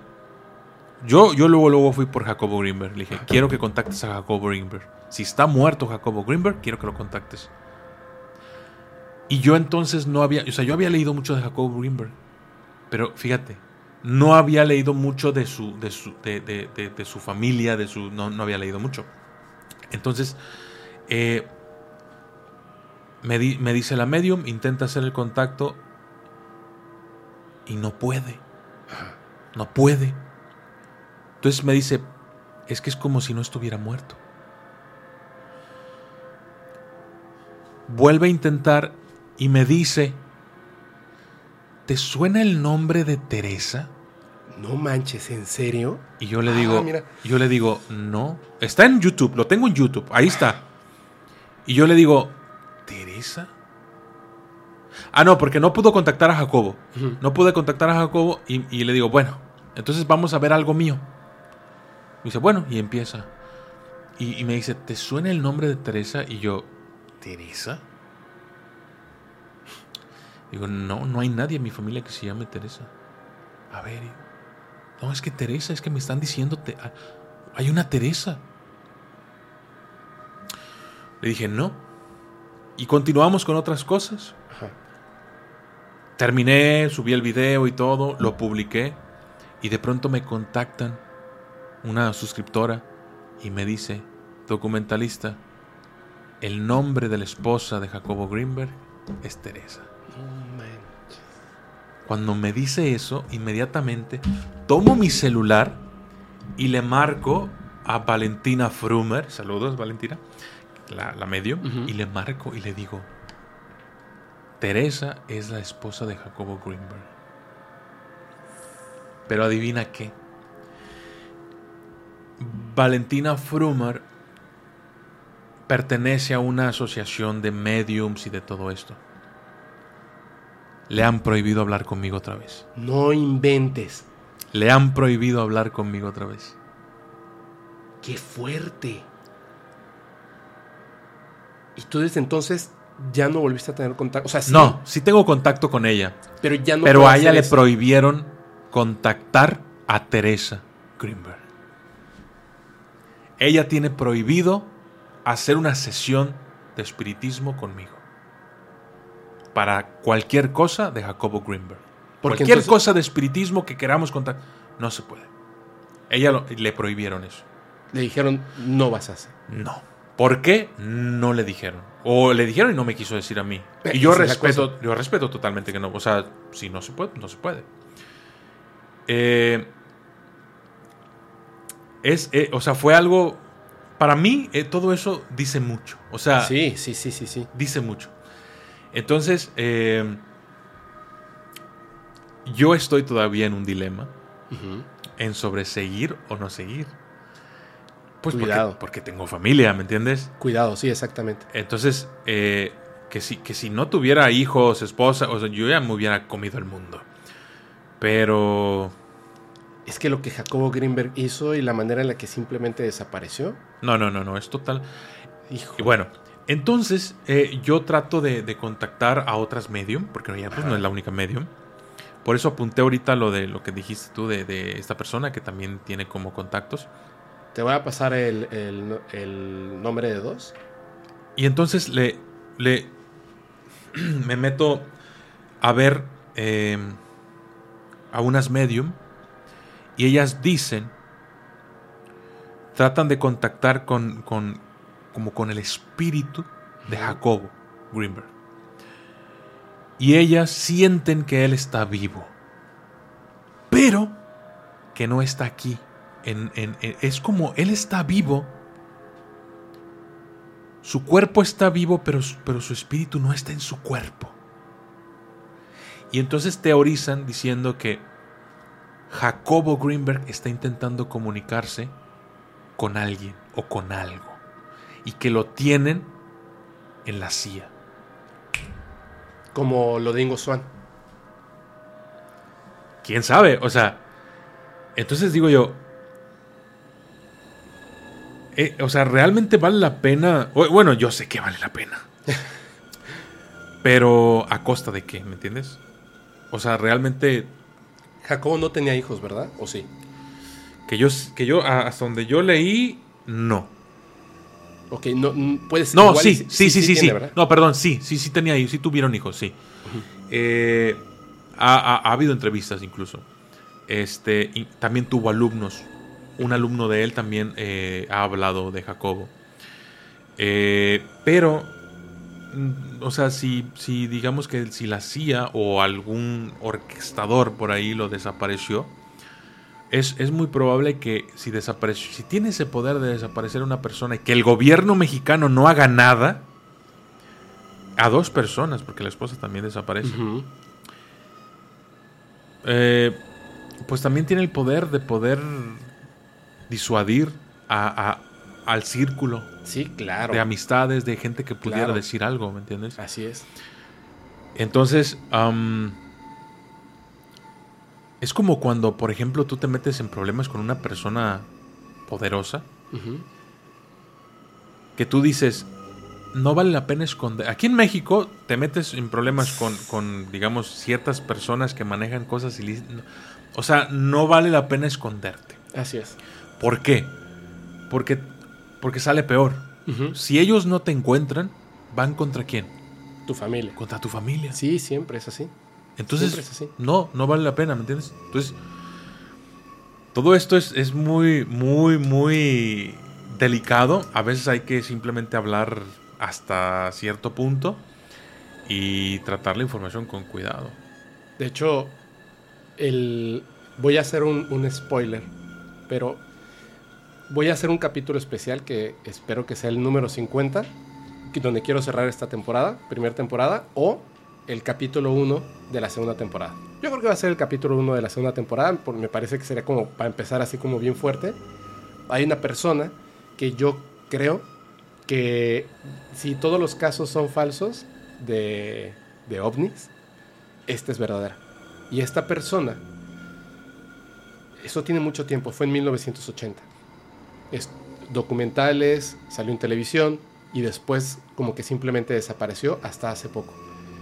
Cuando hace poco vuelve a reaparecer, hay un documental donde eh, están hablando y le preguntan que, o sea, si es cierto eso así como de que te matan y tal. Y dice, no, no, no, eh, destruyen la vida de todas las personas alrededor de ti. Tú, o sea, no llega una persona y se presenta y te amenazan. Simplemente destruyen la vida de las personas. Y estas personas están claro que ellos saben que es por tu culpa. Y si yo pudiera no, quizá no haber vivido eso, quizá vivirlo, no haber dicho nada, de verdad, que nunca hubiera dicho nada. Si supiera que esto es lo que iba a pasar, nunca hubiera dicho nada, porque no quiero poner en peligro ni a mi familia, ni a mis amigos, ni nada. Dice, pero ¿por qué ahora lo estás haciendo? Solo para un documental. Y en el documental llega la CIA, el FBI, en su negocio. Bueno, hace cuenta que había un, terrorista ahí, así. Te dan a entender, así como al buen entendedor, que él, en algún lugar que nadie sabe en dónde está, tiene una pequeña porción de combustible extraterrestre. Y por esa razón es como un pacto con esas, esas personas que están ahí en la oscuridad. Es un pacto. Tú sabes que yo tengo esto.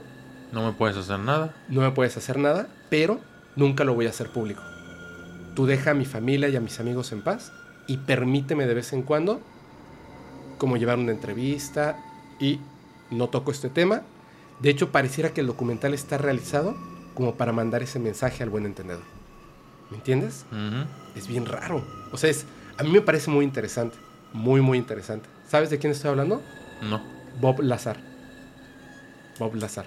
El que trabajaba en el S4, en el Área 51, con en la propulsión de naves extraterrestres. Es Bob Lazar. ¿Sabes, ¿Sabes quién también sabe cosas? Los astronautas. Uy. Sí, me acaba de decir, cuéntame. No, o sea, eh, simplemente tú sabes que eh, en, el, el, primer viaje que hizo la humanidad a la luna, hubo unos momentos de silencio. Sí. Y esos momentos de silencio, pues, supuestamente no, no fueron de silencio, sino que pues fue algo que borraron, que editaron, ¿no? Así es. Yo como ingeniero en audio, sé que es súper fácil editar un audio para que parezca real. O agarrar un audio real, cortar ciertas partes y unirlo, unir lo que queda y, y hacer parecer que es el audio completo.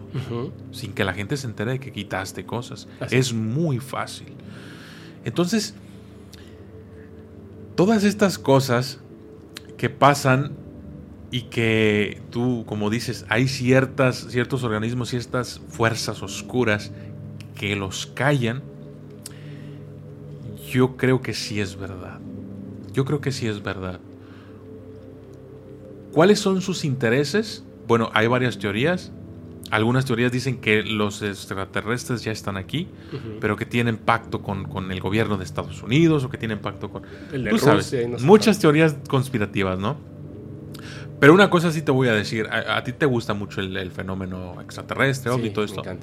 Yo o sea, tú puedes traerme a Jaime, Jaime Maussan, tú puedes traerme la evidencia, tú puedes traerme... Para mí todo eso no importa.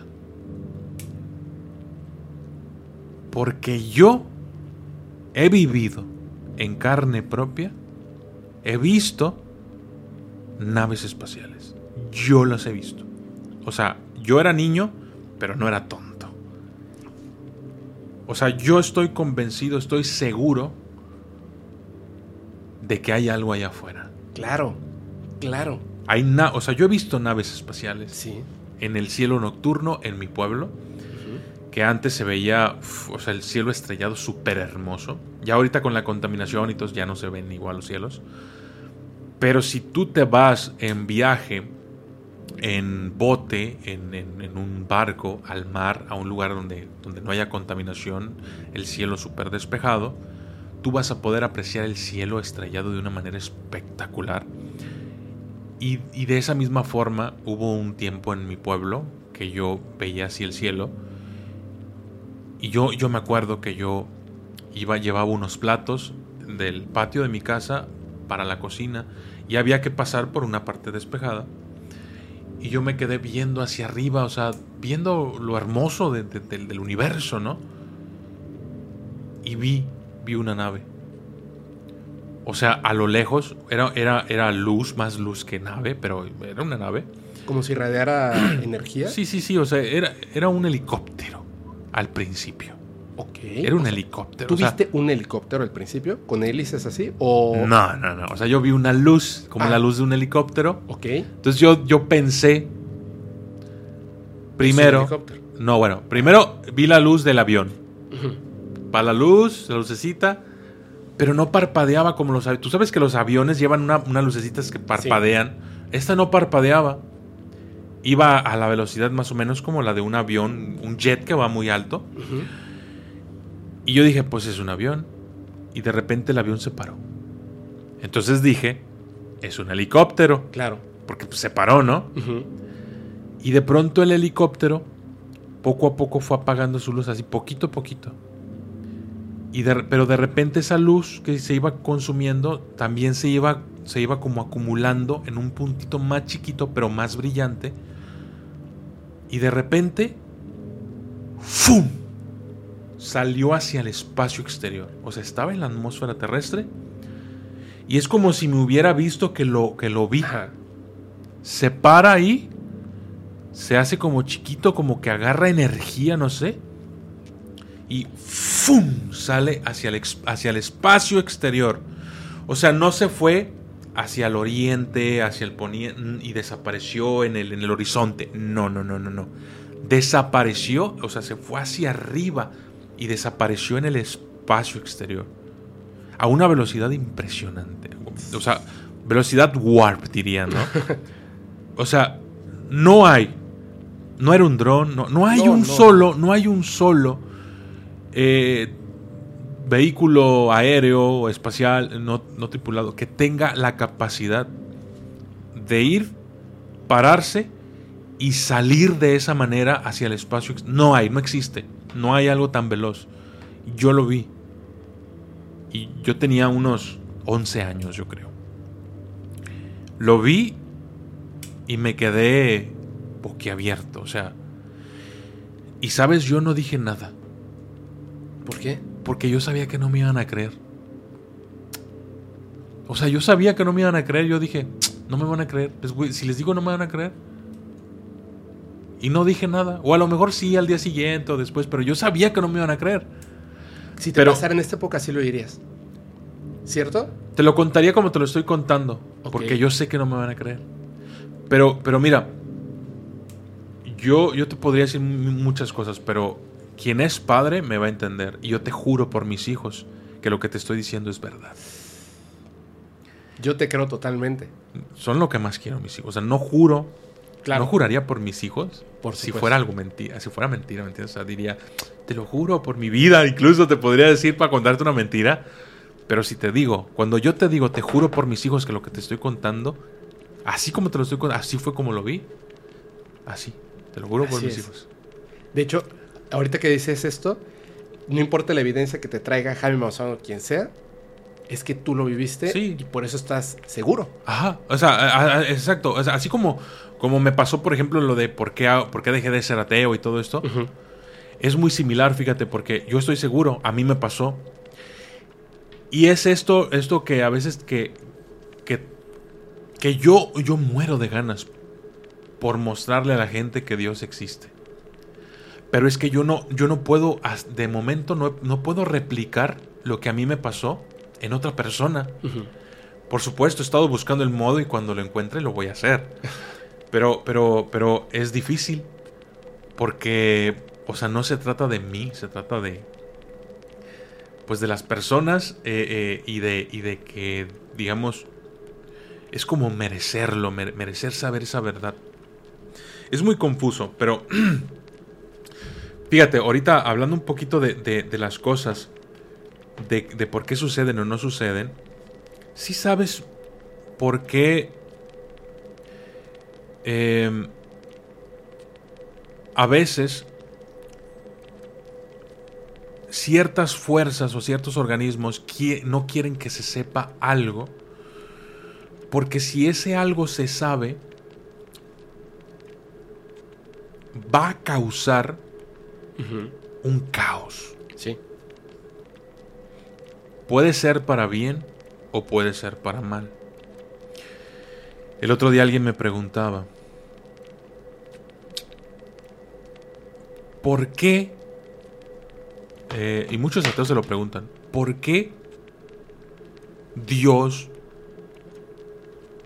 o, un demonio no se aparece simplemente aquí? O sea, si, si un demonio viniera y se apareciera aquí ahorita conmigo, yo creería en él, porque lo estoy viendo.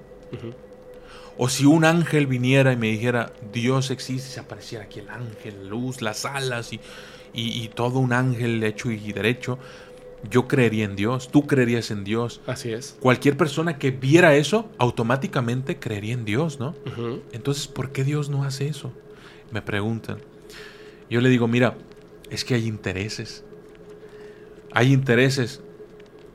Si a Dios, Dios no quiere que creas en Él porque Él se aparece. O sea, Dios necesita que tú creas en Él por las razones correctas. No porque te hace un circo, maroma y teatro. O sea, necesita que tú creas en Él por, las, por los motivos correctos.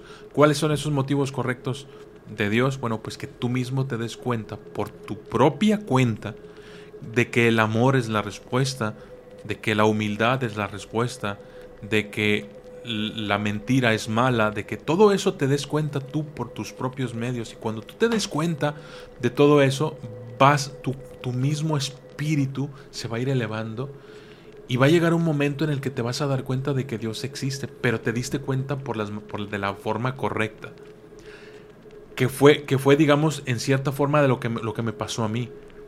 Pero no puedes replicar eso en cualquier persona. Claro porque necesitan, necesitan tener como, como, como esa purga, como es, como que, ¿sí me entiendes todo eso? Eh, tiene que tener ciertos obstáculos de experiencias de vida para lo que, el efecto. Exacto, es lo que Dios quiere, es lo que Dios, porque es la manera correcta. Sí, cada quien tiene un camino distinto. Y ahora me dice, bueno, pero si, si lo que Dios quiere, si Dios no quiere eh, que, que, lo descubramos así por la, por la forma fácil, ¿por qué los demonios no le echan a perder entonces el plan a Dios?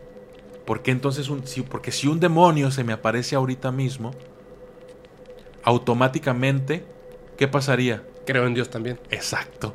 Por eso los demonios no se aparecen tampoco. Porque, porque ellos saben que si ellos se aparecen, en el momento en el que ellos se, se, materialicen, se hagan su forma física y yo los vea, o tú los veas, automáticamente le vas a pedir a Dios que te saque de y vas a creer en Dios. Entonces, los intereses tanto del bien como del mal convergen en, ese, en ese sentido. Entonces, también pasa un fenómeno similar, en donde los intereses de, de el orden mundial, convergen con la ignorancia de la humanidad en donde no nos al, si, al, nuevo orden mundial, digámoslo así, a la, a, la, fuerza oscura. Sí, es el orden mundial, el nuevo no, orden mundial. No le, no, le, no le conviene que tú sepas acceder a tu subconsciente o a tus recuerdos espirituales. No, le conviene. Y, y, y nuestra ignorancia, nuestro, digamos, nuestra necesidad de, de, de, de sentir el placer cuando bebemos alcohol, cuando hacemos cosas que hacemos que están mal, pero que, queremos ese placer terrenal y no espiritual, esa fuerza también nos hace que no, que no que queramos descubrir lo espiritual. Claro, porque estás en tu zonita de confort. Exacto, en lo que se supone que parece que te dijeron que eso es. Ajá, exacto. Entonces, por eso tenemos ese, eso, ese tipo de, de problemas, porque por una parte hay una, hay una fuerza oscura que no quiere que descubras esto. Y por otra parte hay una parte de ti, llámese creencias, tradiciones, cultura, sociedad, que tampoco quiere que, descubra, que llegues ahí, al mismo. Claro. Entonces, eso es lo que nos está pasando. Que necesitamos romper esas cadenas. Pero hay una cadena, las dos cadenas son difíciles de romper, pero hay una cadena, la de la, de la fuerza oscura, que te puede costar la vida. Sí, sí, sí, sí, sí. Y, es ahí donde tú debes de, hacer las cosas. Mira, Fempo, yo si descubro, en el, en el momento en el que yo descubra cómo, cómo acercar a la gente de una manera más rápida a Dios, que descubran, o sea, que, que, que se den cuenta de que sí existe. Como yo me di cuenta, si yo encuentro esa forma, Fepo, no la voy a divulgar inmediatamente. Y no le voy a, no voy a decirle ni a mi esposa. Oye, ya encontré la manera. No. Porque yo sé que me tengo que callar. Voy a escribir un libro lo voy a respaldar, lo voy a esconder. Lo, ¿Sí me entiendes? O sea, voy a asegurarme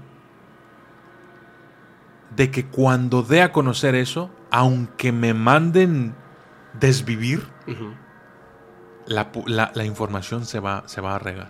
O sea, me, voy a asegurar de eso, Fepo.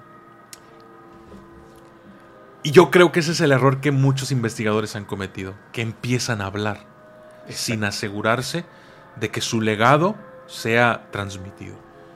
A mí una persona me mandó un correo, lo puse en tus historias, tus miedos, donde básicamente eh, estaba hablando como si fuera un hombre de negro y tenía un objetivo porque había una persona que estaba dando el mensaje para que la gente despertara acorde a lo que tiene que ver con extraterrestres. Y supuestamente era yo y que la perrita y etcétera, ¿no? Era un fanfic nada más, era un fanfic. Pero me hicieron una pregunta en un en vivo y me dijeron, si fuera real, o sea, si esa amenaza, porque ten cuidado, esa amenaza está ahí, ¿te callarías? No. Yo no estoy casado, yo no tengo hijos. Lo único que me pueden quitar es la vida. Y no he llegado a ese descubrimiento de las cosas como para que les interese. Todo está perfectamente controlado. Este nuevo orden ¿por qué no quiere que podamos acceder conscientemente a nuestros registros akáshicos? ¿Por qué no quieren que aceptemos que existen vida inteligente extraterrestre y que visite este planeta? ¿Por qué no quieren que sepamos de esta vida espiritual interdimensional que está al pendiente de nosotros? ¿Por qué? Porque es un excelente negocio que seamos ignorantes. Ellos no deciden, esa es la cuestión, es que ellos no deciden cuándo nosotros vamos a descubrir esto o no eso lo decidimos nosotros. El problema está, y es muy sencillo, hay un montón, bueno, es muy sencillo, es muy complejo, pero es una respuesta muy clara. Muchos contactados que ahora con, el Internet y desde hace tiempo, cuando están ahí directamente, físicamente con, con, el ser extraterrestre, no mentalmente, físicamente en la nave, le dicen, ¿por qué? ¿Por qué no se presenta? Nadie me va a creer a mí. Todo lo que me estás diciendo que me dices tú, coméntalo con, con la gente y tal. No, voy a parecer un loco. ¿Por qué no vas y te paras ahí, en, en el Capitolio de Estados Unidos? ¿Por qué no lo haces en el Zócalo de la Ciudad de México? ¿Por qué no lo haces con tu tecnología? Porque está prohibido. Y no se refieren a que esté prohibido, así como de que se va a enojar el presidente de Estados Unidos. No, no porque no es algo que esté puesto en un papel, sino que es justamente lo que tú acabas de decir. No es que esté prohibido, el hecho de que, de que demuestres que existe Dios de esa manera. No es que esté prohibido, sino que lo que tú viviste no lo puedes replicar en otra persona. Entonces, lo que yo viví, lo que tú viviste cuando viste ese ovni que te asegura la existencia, si van y se paran en medio del Capitolio, la gente no va a recibir la misma respuesta que tú y yo cuando vimos un ovni en, siendo infantes. Va a pasar un caos. Por eso está prohibido. Porque la gente no es simplemente de que nosotros egolatramente digamos, qué bien, ahora ya todos ya ven, no estaba loco, sí, sí, existen los extraterrestres. Y luego, y todas las culturas, por ejemplo en la India, ¿qué crees que va a pasar? O sea, tú pones, llegan unos extraterrestres y se paran ahí en el Capitolio, comienza la Tercera Guerra Mundial. Pero de inmediato. Eh, desvividos masivos, este, sectas, tantas cosas, sería un caos. Por eso está prohibido. Ahora, mientras ellos no entren y tengamos energías limpias y otras, otro tipo de cosas, pues obviamente estas personas, el nuevo orden mundial, dicen, pues vamos a capitalizarlo. Vamos a retrasar ese momento que tiene que ocurrir. Vamos a retrasarlo. Mientras tanto, vamos a capitalizarlo. ¿Qué pasa? Tú le dices a las personas, ¿cierto o no? Te dicen, ok, si es cierto, acceder a los registros akáshicos, bla, bla, bla, bla, bla, bla. Yo lo que quiero es tener mucho dinero. Es que ya está, desde ahí ya estás mal. Por eso no puedes tú acceder a los registros akáshicos. Por eso no eres una persona espiritual. Porque ya te comiste, ya, ya mordiste la carnada de que lo más importante en el mundo es tener bienes y dinero. Fama y fortuna. No es cierto. No es cierto. Si la, si la obtienes, qué bueno. Pero si esa es tu meta, el juntar un montón de dinero, híjole, perdón, pero te adestraron muy bien. ¿No? sí, mira, fíjate que hoy me decían, hoy me preguntaban, oye, eh, dame un consejo para triunfar en YouTube, ¿no? Eh, entonces le digo, mira, la clave en YouTube es la constancia. Es la constancia. Tú haz videos, haz videos, haz videos, haz videos, está presente, estate presente, estate presente con la gente. No hagas un video un mes y luego al otro mes otro video. Y... No, porque tienes, tienes que ser constante, perseverante. Si tú te enfocas solamente en eso, la constancia te trae todo lo demás. Así es. No te fijes en el número de suscriptores, fíjate en la constancia. No te fijes en el número de reproducciones, fíjate en la constancia. No te Entonces, hay muchas cosas que, que estamos poniendo nuestro punto de vista, estamos fijando nuestra vista en objetivos erróneos. Así es. Tenemos que aprender a fijar la mirada en el lugar correcto. Pero a veces esas, esas miradas son desviadas. Entonces lo mismo, lo mismo ocurre cuando, por ejemplo, tú empiezas, digamos, a hacer algo importante. Hay ciertas cosas que te desvían de tu objetivo, pero muchas de las veces esas cosas son inconscientes. Sí, exacto. No te das cuenta de que te estás desviando. O sea, tú intentas dar lo mejor de ti, pero de manera inconsciente decide una mujer volverse ama de casa y ya no progresar en su vida profesional. De manera inconsciente, un hombre decide que ya no va a cumplir sus sueños porque ahora es padre de familia y pues tiene que proveer. De manera inconsciente hacemos muchas cosas.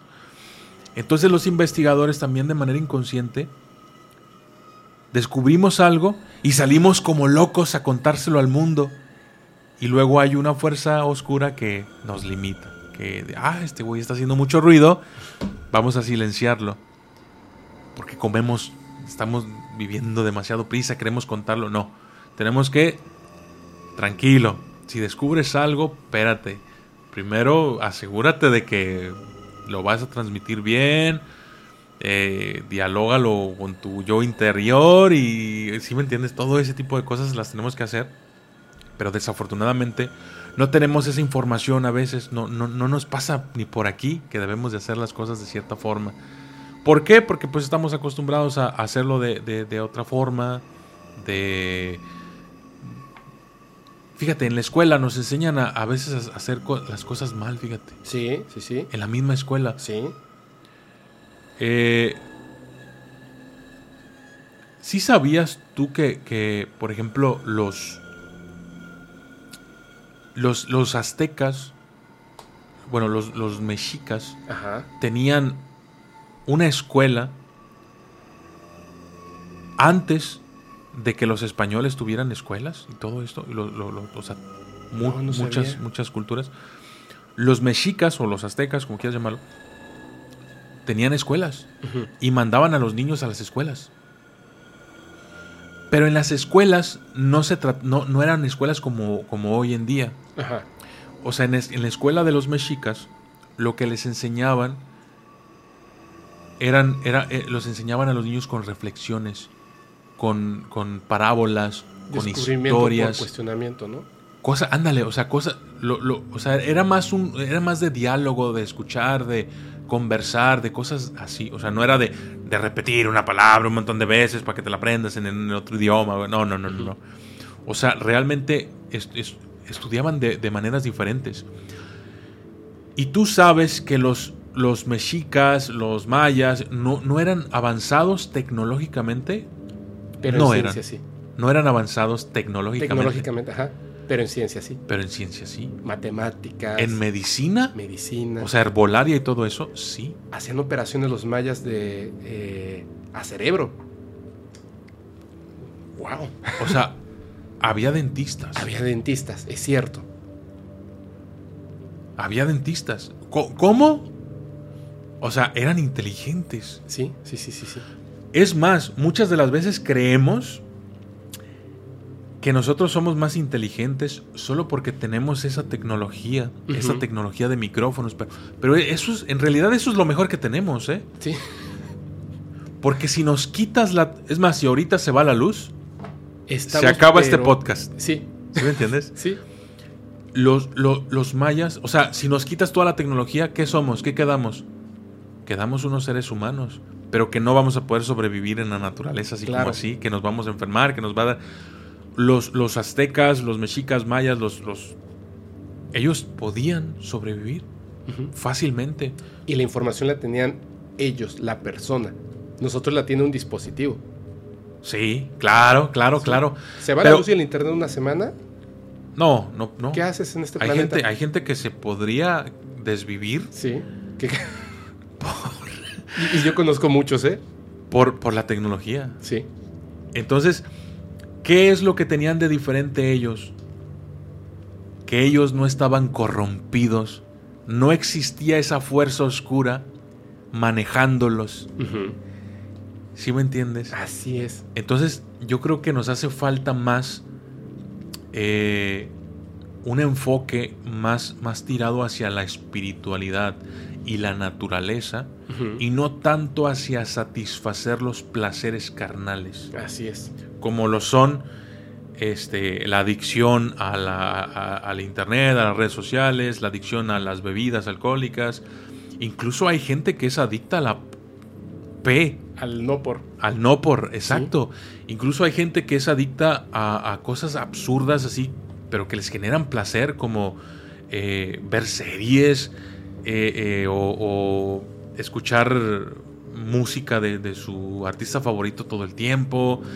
Muchas cosas que, que pudieran parecer absurdas para un maya o para un, un mexica o un azteca.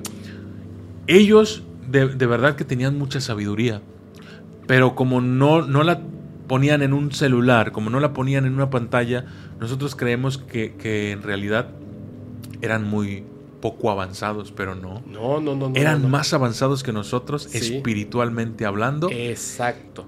astrológicamente hablando, eh, científicamente hablando en cuanto, a la, en cuanto a la herbolaria, en cuanto a la medicina, en cuanto Sí.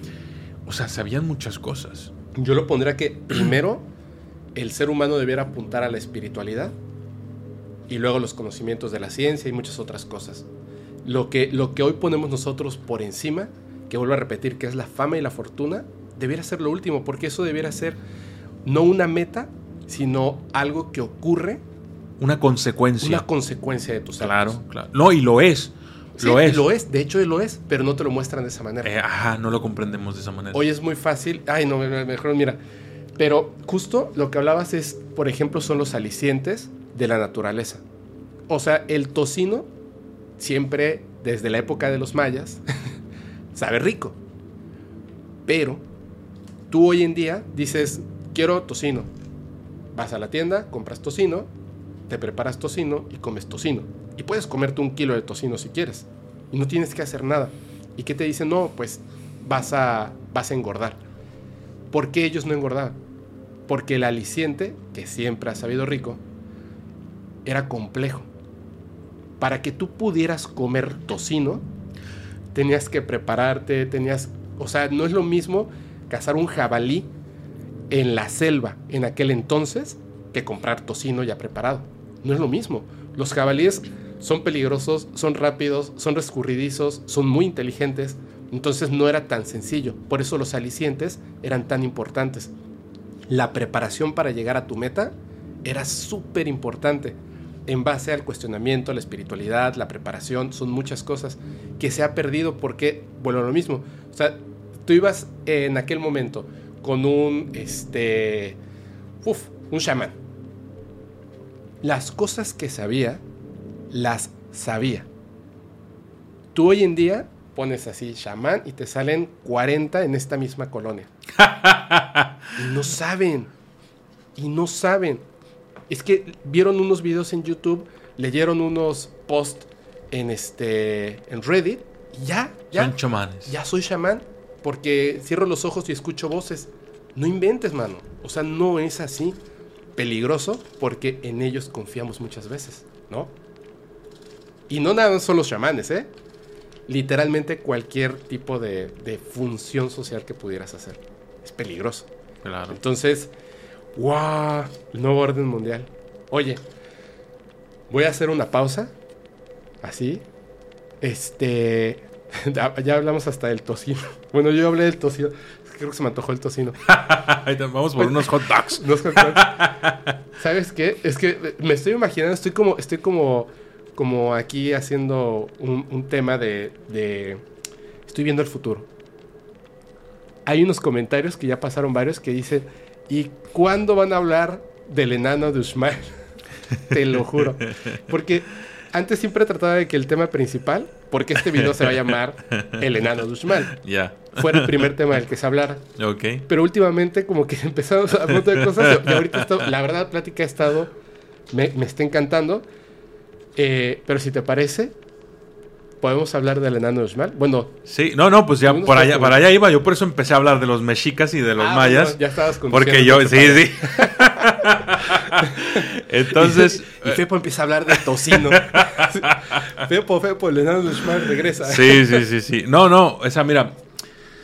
Ahorita que me estás diciendo eso de los chamanes, fíjate que en la antigüedad eh, los, los, los mayas no eran tontos, obviamente no eran tontos, pero sí existían chamanes.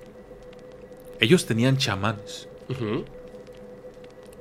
El chamán hacía, tenía la función muy importante porque el chamán curaba, el chamán, eh, digamos, convocaba reuniones, el chamán tenía una buena, una fuerte opinión, el chamán tenía influencia, el chamán casaba, unía parejas, ¿Así? el chamán, o sea, hacía muchas cosas. Los chamanes eran muy, muy importantes. Entonces, eh, dentro de todo, todo, todo este, eh, digamos, tema que hemos estado hablando un po- poquito raro de, de, de nuevo orden mundial y de todo eso, a mí se me ocurre que pudiéramos fijar nuestra, nuestra atención en la forma de vida que tenían estos chamanes. Porque estos chamanes podían eh, invocar, digamos, las fuerzas de la naturaleza. El fuego, el agua, la tierra, el viento, etc. Pero también eh, hablaban como con los espíritus. Ajá. Los espíritus de la naturaleza, los espíritus de... Eso te decía. Entonces, eh, yo creo que deberíamos de rescatar ese tipo de cosas de, nuestra, de nuestros antepasados, llámese mexicas, llámese eh, mayas, llámese lo que sea, eran un grupo de gente, un grupo de, de- de pueblos que en aquel entonces, en aquellos tiempos, pues tenían ciertas sabidurías Ujú. Que yo creo que deberíamos de rescatar lo más posible y tratar de aplicarlas en nuestra vida. Asimilarlas a, nuestra, a nuestra manera y acoplarlas a, nuestra, nuestro estilo de vida actual. Que a lo mejor eh, ya la gripe o ya no se cura con cierta hierba, sino pues ya una inyección, ¿no? Sí. Pero tú sabes que lo- todos los medicamentos, todos los medicamentos se extraen de las plantas. Sí. Todos. Que quieres sintetizar, ta, ta, ta, bueno, tráeme esa sustancia. ¿De dónde la sacas la sustancia? De las plantas. Todo viene de Plantas, las plantas. raíces, troncos, Todo viene de ahí. hongos y cierta sangre de ciertos animales también. Sí, fíjate, hasta la sangre. Pero es. ¿Surge de la naturaleza? Claro, o sea, surge de la naturaleza, exacto. Entonces, no creas que está muy loco decir que con hierbitas te curas. No, pues es justamente. Las la- pastillas la las base. extraen de las... Exacto. ¿Sí? Entonces es muy importante todo eso, fíjate. Lo que nos lleva a tratar de contar esta historia eh, eh, a manera de, pues, de incentivar un poquito más en la gente el estudio, digamos, de las de estos pueblos eh, antiguos. La leyenda del enano de Uxmal.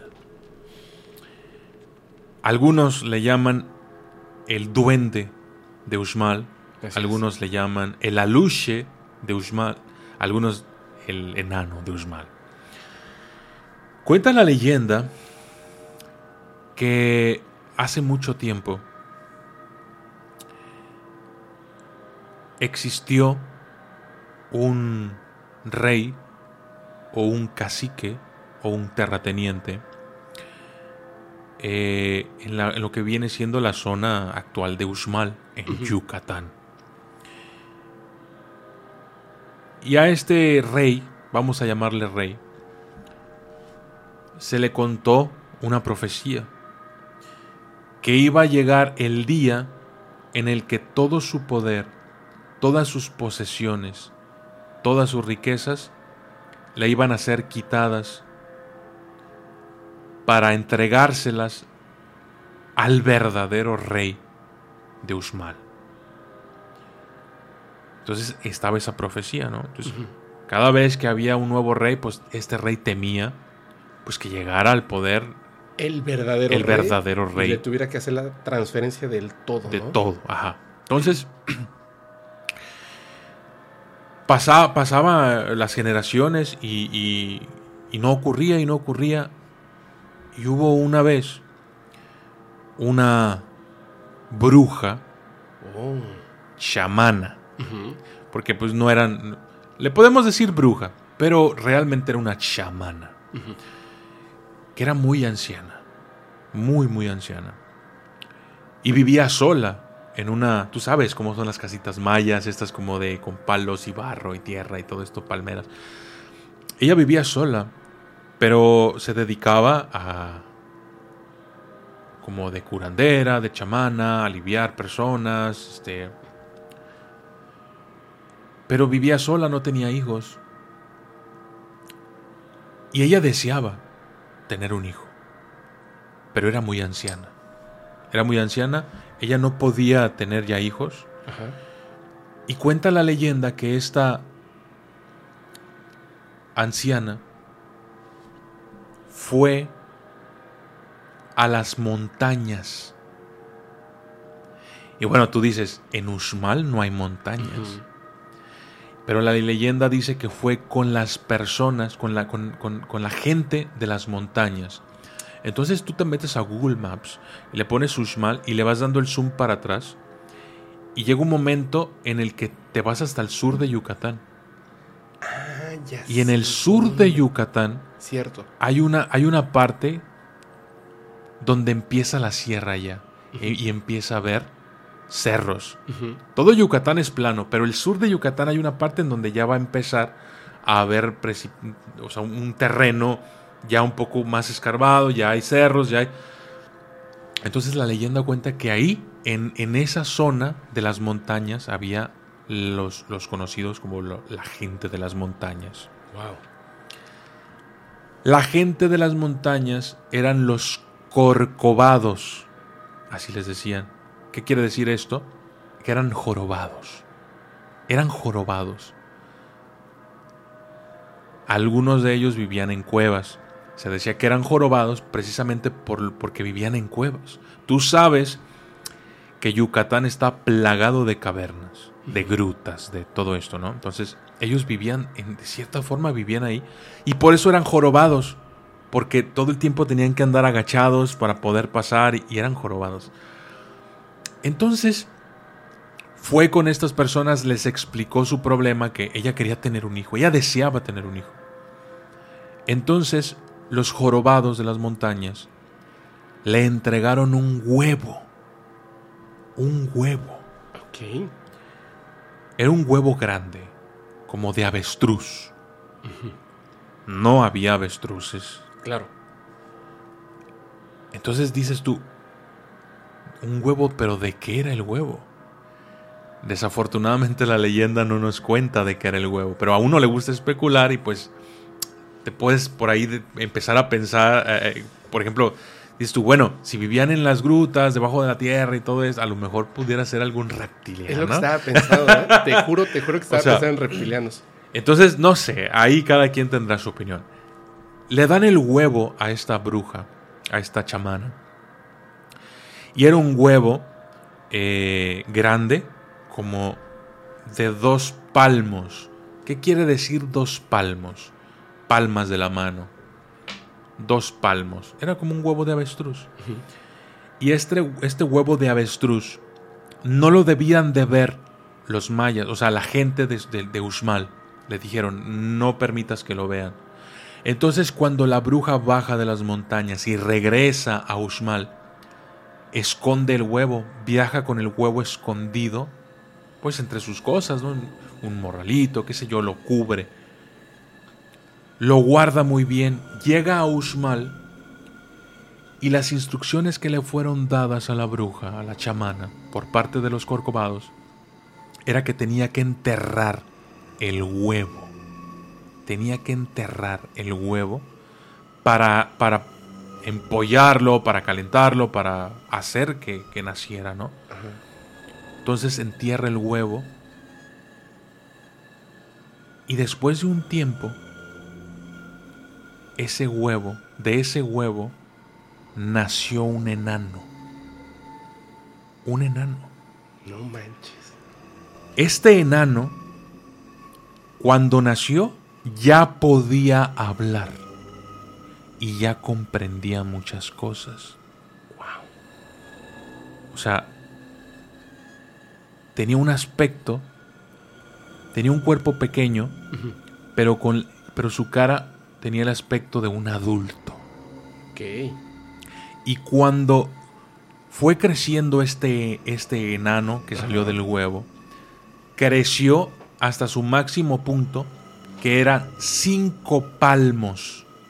Es decir, cinco cuartas, digámoslo así, cinco cuartas. Como un máximo 1.20, ¿no? Y entonces yo, yo digo, bueno, la gente que nos está viendo aquí en el video, yo conté mis cinco palmas, pero hay que tomar en cuenta que yo mido casi dos metros. Ajá.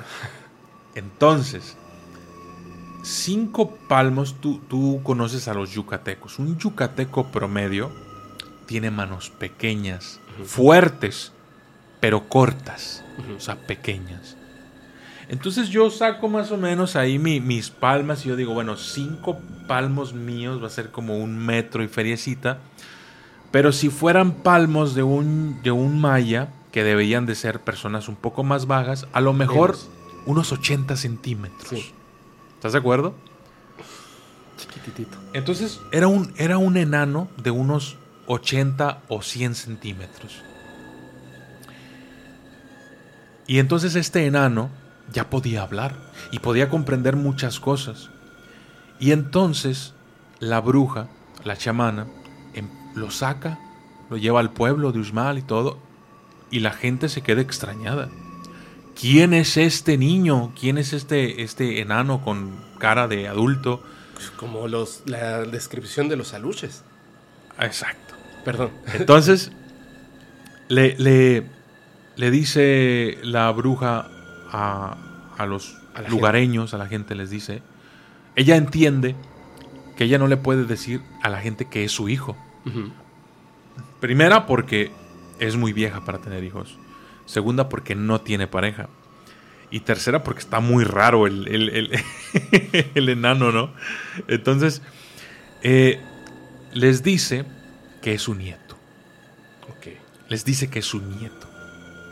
Que tuvo un hijo y que, se, que su hijo volvió y le dejó, le, le dejó a su nieto y su hijo se marchó y que es su nieto y que va a vivir con ella.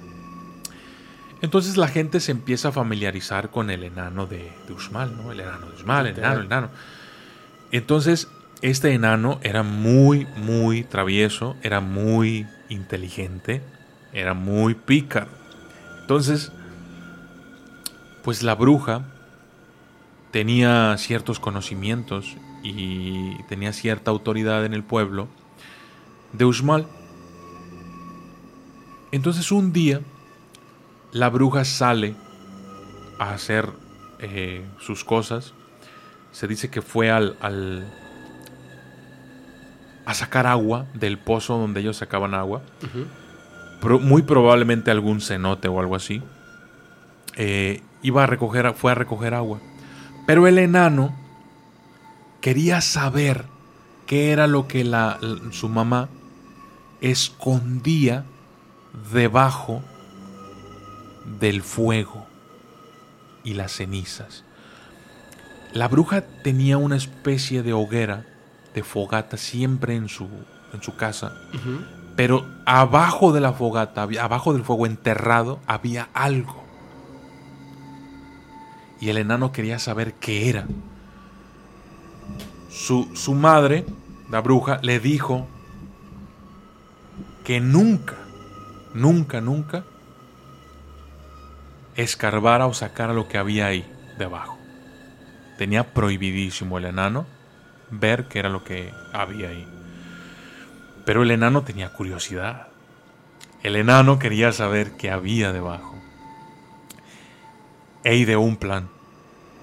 El plan del enano consistió en que, en que tomó la, la, cosa esta jícara, llámalo así, eh, el recipiente por el, en el que traía agua su madre y le hizo un agujero. Le hizo un agujero. De tal forma que cuando la bruja llegó a coger el agua, el agua se, se tiraba. Y eso le iba a dar tiempo al enano de poder retirar las cenizas, escarbar y ver lo que había ahí debajo. Se fue la bruja, tuvo problemas para eh, recoger el agua y mientras tanto el, el enano descubrió todo lo que había ahí debajo.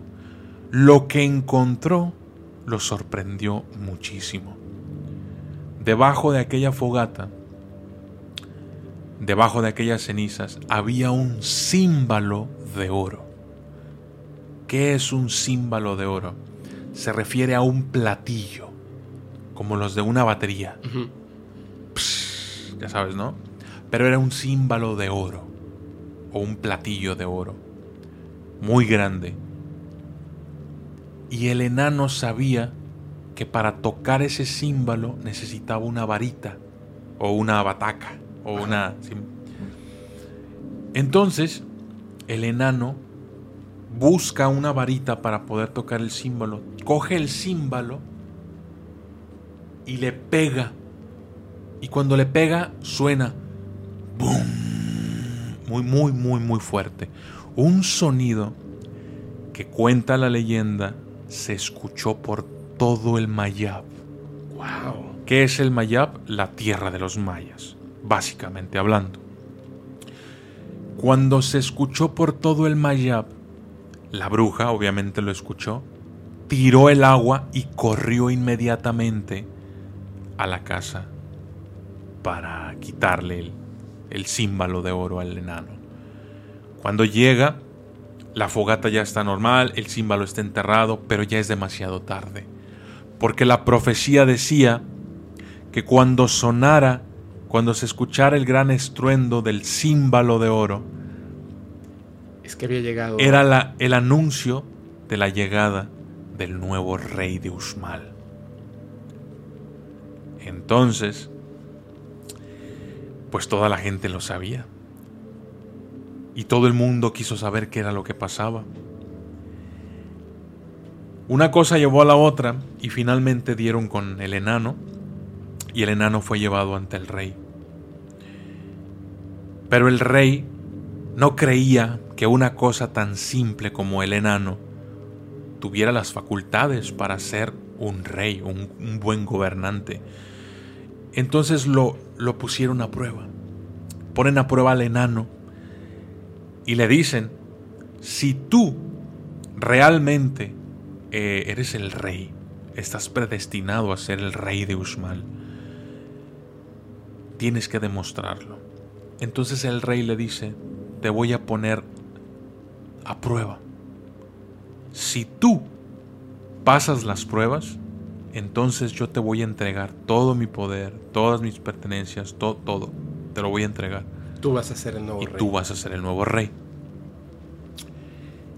Y el enano dijo, está bien, pero todo aquello que yo haga como prueba, tú también lo tienes que hacer. Porque tú eres el rey. Claro. Entonces el rey le dijo, bueno, está bien. La primer prueba consistió al día siguiente de que iban a, a colocar un coco, un coco, un fruto de palmera, encima de la cabeza del enano y con una especie de martillo, tomahawk, qué sé yo, como le llamaban ellos, iban a partir el coco. Pusieron al enano, le pusieron el coco encima y le dieron el, El martillazo. el martillazo. El coco se partió y el enano, con una sonrisa en la cara, pasó la prueba. No le pasó nada al enano. Entonces dijeron, wow, realmente es el, el- el enano, el rey predestinado. Pero el rey de ese momento dijo, no, espérense, faltan otras pruebas. Entonces el rey le dijo, sentado en su trono, le dice al, al enano, este árbol que está aquí, dime cuántos frutos tiene. Si tú eres el rey, realmente lo sabrás. Dime cuántos frutos tiene. Y era un árbol que tenía muchas frutas, incontables. Entonces el enano voltea y vivo como era el enano, le dijo un número. Siete veces diez mil. Es el número de frutos que tiene ese árbol. Si no me crees, cuéntalos. Le, di- le dijo el, el enano. Sabiendo el enano que pues era imposible que se pudiera, que se pusiera a contar todos los frutos de ese árbol, porque eran muchísimos. Y entonces el rey se queda así como que, pues ¿qué hago, no? Y dice la leyenda que del árbol salió un pájaro. Se posó a un lado del rey y el pájaro le dijo, lo que dice el enano es verdad. Así dice la leyenda. Y entonces dijo el rey, bueno, es cierto. Es cierto entonces que, que pues probablemente vayas a ser el rey de pues de toda esta tierra, pero falta una última Una prueba. prueba. Falta una última prueba que haremos mañana. Y le dice el, el, el rey, quédate aquí en mi palacio, porque mañana eh, vamos a hacer la última prueba. Y te invito a que te quedes en mi, en mi En el palacio. Y el enano le dijo, sí está bien, mañana vamos a hacer la última prueba, pero no me voy a quedar aquí en tu palacio. Me voy a quedar en el mío. Así le dijo. Y de pronto, el enano se, se va a, a la parte de enfrente del palacio del, del rey. Y de pronto, durante la noche, comenzó a aparecer otro palacio, otra pirámide, otra, otra construcción, que ya estaba ahí, pero que los ojos del pueblo de Usmal no podía ver. Los ojos de la gente no podía, era como una pirámide oculta, como si estuviera en otra dimensión, pero el enano de alguna forma la trajo a esta dimensión. y apareció. Y era más grande y más opulenta que la del rey. Al día siguiente, pues todos así como que, pues ya este güey va a ser el rey, ¿no? Se presenta la última prueba. Y le dice el rey, fíjate aquí, es muy importante esto.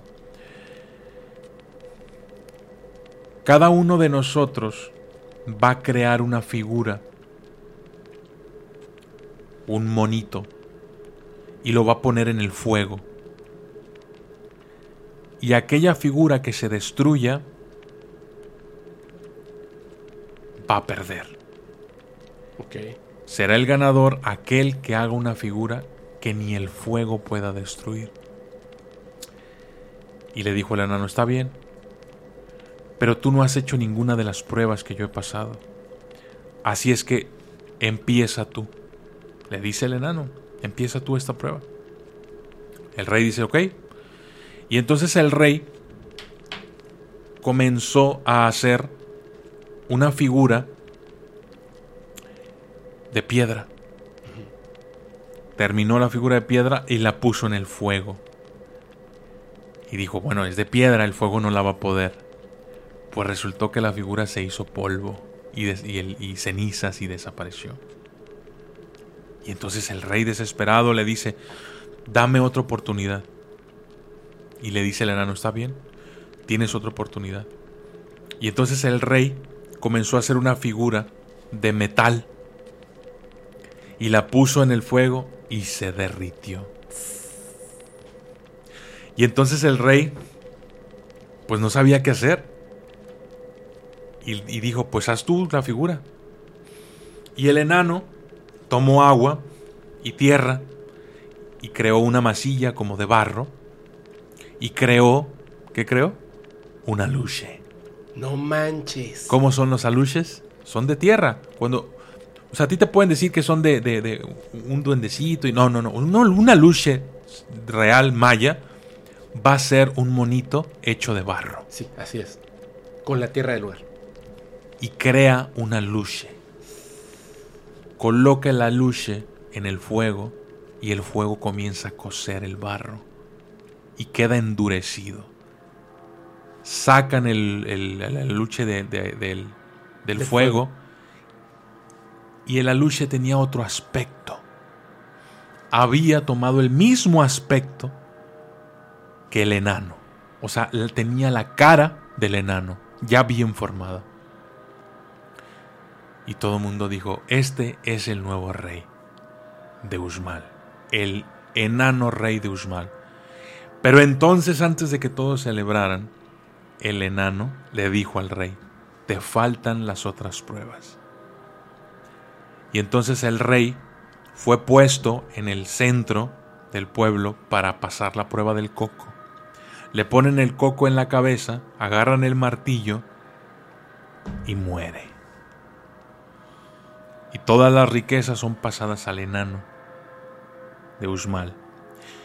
Y el enano comienza a desbloquear, comienza a, digamos, hacer construcciones que ya estaban ahí pero que no podían verse para todo el pueblo de Usmal.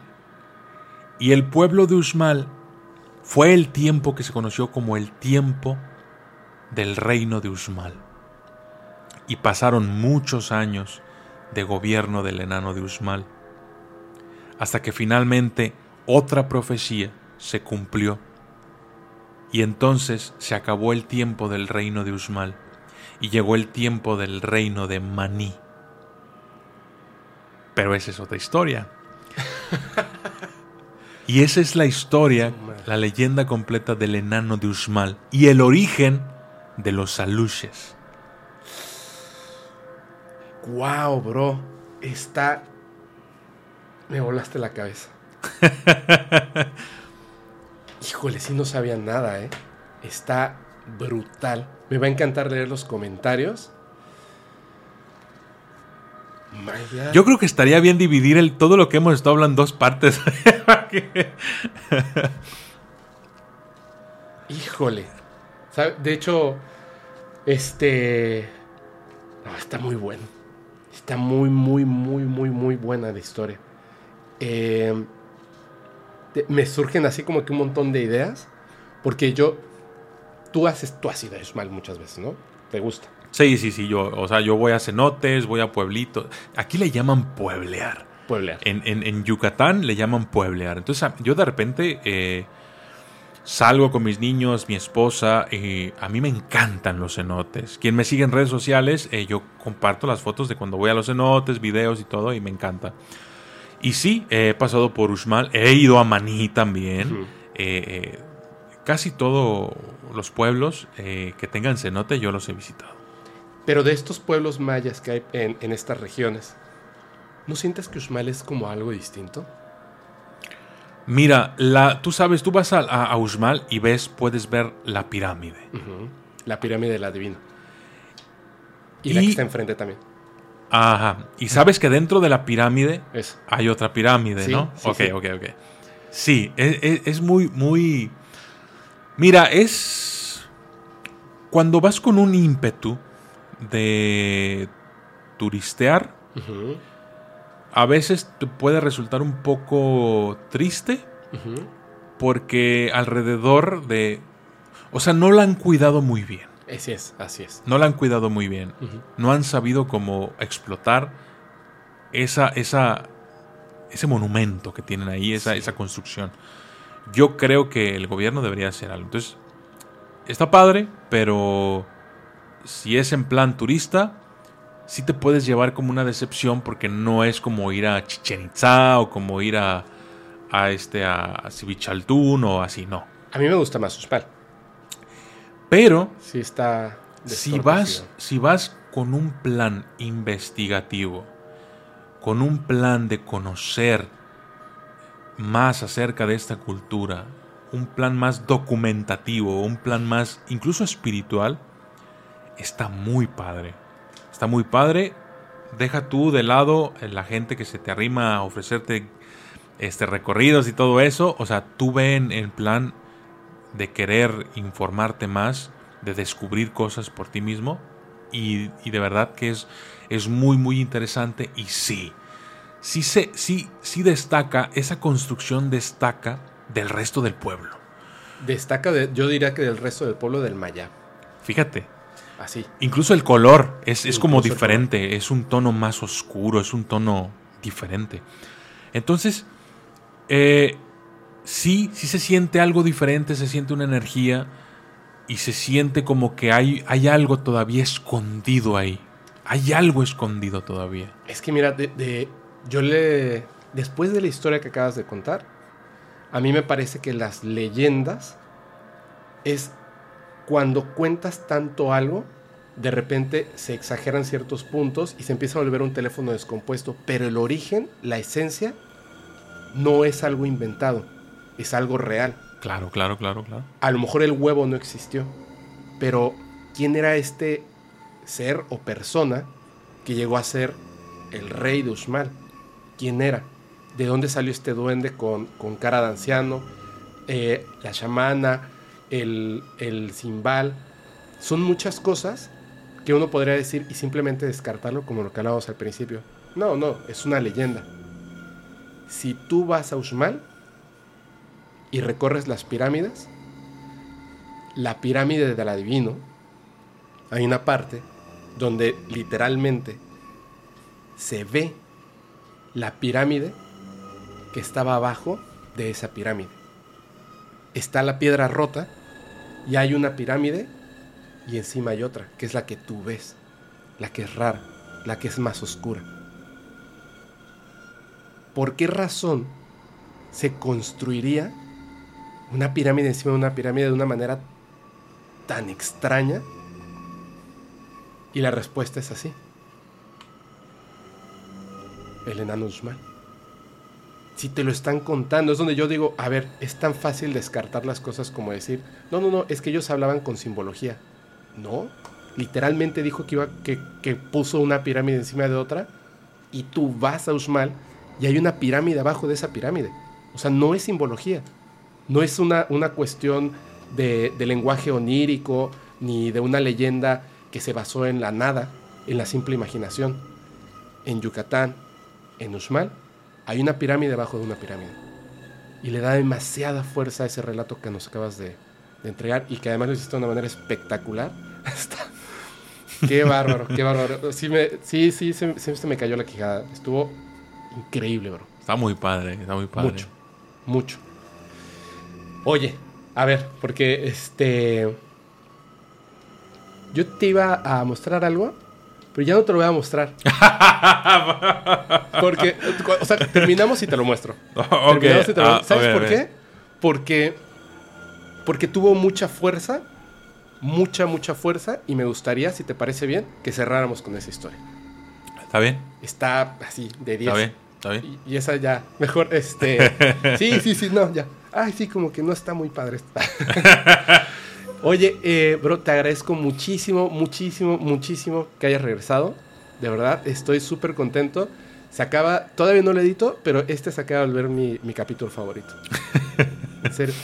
El- lo que te comentaba en un principio que, que no quiero saber hasta que lo cuentes por el efecto de, de sorprenderte de principio. Y me pasó dos veces muy fuerte. Hace rato, no, no sé qué fue lo que estabas contando, que me ericé, pero sentí eso que me ha pasado solamente dos o tres veces, que te erizas tan fuerte que como que te duele la piel, Ah, sí, sí, sí, como que pica, ¿no? como que pica. Entonces estuvo, estuvo increíble y la historia del enano, del enano rey de Uxmal, de 10, de 11. Qué bárbaro, te lo No, agradezco. está, muy padre, está muy padre. Padrísimo. Sí, sí, sí, sí. Oye, ¿algo que le quieras comentar a las personas antes de que nos vayamos? Bueno, primero eh, que se suscriban, invitarlos a que se suscriban al canal Por de, de Podcast Paranormal y por supuesto al del documentalista.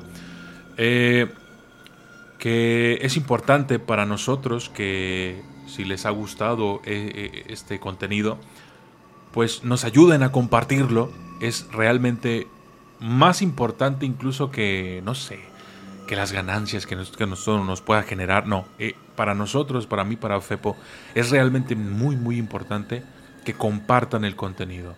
Porque eso nos permite llegar a más personas y ser una comunidad de un público que tiene algo en común, que pueden ser las historias de terror, que pueden ser eh, simplemente personas que tenemos un ímpetu investigativo, que nos gustan los misterios, que nos gusta descubrir. Entonces es importante eh, que creemos una comunidad de personas que estamos interesados en este tipo de temas y no en otros, como pudieran ser cosas más banales y vacías. Así es. Y finalmente, eh, pues dar, dar las gracias a tu público, a la gente que comenta eh, en todas las publicaciones, a ti, Fepo, por el vodka, Eh, rico. por la invitación, por, por, la, por la atención que tienes conmigo y, y por el espacio que es muy importante para mí. eh, poder expresar todas estas historias fascinantes eh, en otro lugar que no sea mi canal, porque siento que debería de haber más gente como tú, más podcasts como el tuyo, Gracias. porque hacen falta. No, no es un podcast cualquiera, tienes buenos invitados. El mejor soy yo. Ah, no, te- no, no, pero eh, tienes buenos invitados, tocas los temas de una manera muy amena y considero eh, que es importante que haya más, más gente como, como tú haciendo lo que tú haces y te deseo todo el éxito Muchas gracias. siempre para siempre y que tengas muchos, muchos suscriptores. Pero siempre uno menos que yo. No, te- no, no, es broma, es broma. Así, De ya te verdad. alcancé. No, chavo. Eso pasa en seis meses. Me desuscribo. bueno. no, no, es mentira. Eh, no, de verdad, muchas gracias y mucho, mucho éxito. Bro, yo te, te agradezco a ti de verdad muchísimo. Eh, la verdad es que y es, yo siento desde el primer capítulo que fue como esa vocecita interna, hay como, como señales de las cosas que de entrada, el hecho de que, de que te conocí y, y me quedé súper, súper, súper bien, me quedé súper bien. Antes de que empezáramos a grabar, nos echamos como dos horas platicando. Estuvimos dos como Es, que- es que un te- ratote. o sea, para la otra hay que poner mejor ya a grabar y, y ya, este... Y ya sí. Hay que conseguirnos unos de solapa y nos va... Pero yo te agradezco muchísimo porque es eh, eh, lo, que, lo que me estás diciendo. No sabes cuánta buena vibra, buena energía. Es como invocarlo. Te lo agradezco muchísimo. Eres una referencia a, seguir. Me encanta tu contenido, me encanta lo que haces, me encanta platicar contigo. Te agradezco de parte de la comunidad paranormal, del equipo, de todo el equipo del podcast paranormal y yo personalmente, el hecho de que hayas aceptado eh, venir por segunda vez y que además nos hayas contado una historia súper de súper lujo. Me gusta mucho la gente que hace contenido como, como nosotros, voy a decirlo, desde una forma seria, cuando es fácil caer en la comedia, ¿no? Y nosotros, digo, nos reímos aquí de algunas cosillas y otras, pero pues es por, por simplemente, porque estamos llevando una conversación. Nos sale natural, No sale natural. no es algo forzado. Oye, eh, de verdad, de corazón, muchísimas gracias, muchísimas gracias. Voy a pedirle a toda la gente que, esté viendo, por favor, pongan el hashtag, ya se lo saben, es el enano de Uxmal, que se propuso desde el, desde el capítulo pasado con el documentalista. Utilícenlo, por favor, para los comentarios. Cuéntenos qué les pareció, qué les gustaría escuchar en una próxima visita. Y, por supuesto, vayan a suscribirse a los tres canales, a mí me va a faltar uno. Vayan a suscribirse a los tres canales, que es muy, muy importante, de verdad. De hecho, siempre lo veía yo con todos los youtubers que al principio decían, si ya estás hasta este punto, de- dan un like, compártelo y suscríbete si no lo has hecho. Y yo decía, ¿qué tan importante puede ser eso? Súper importante.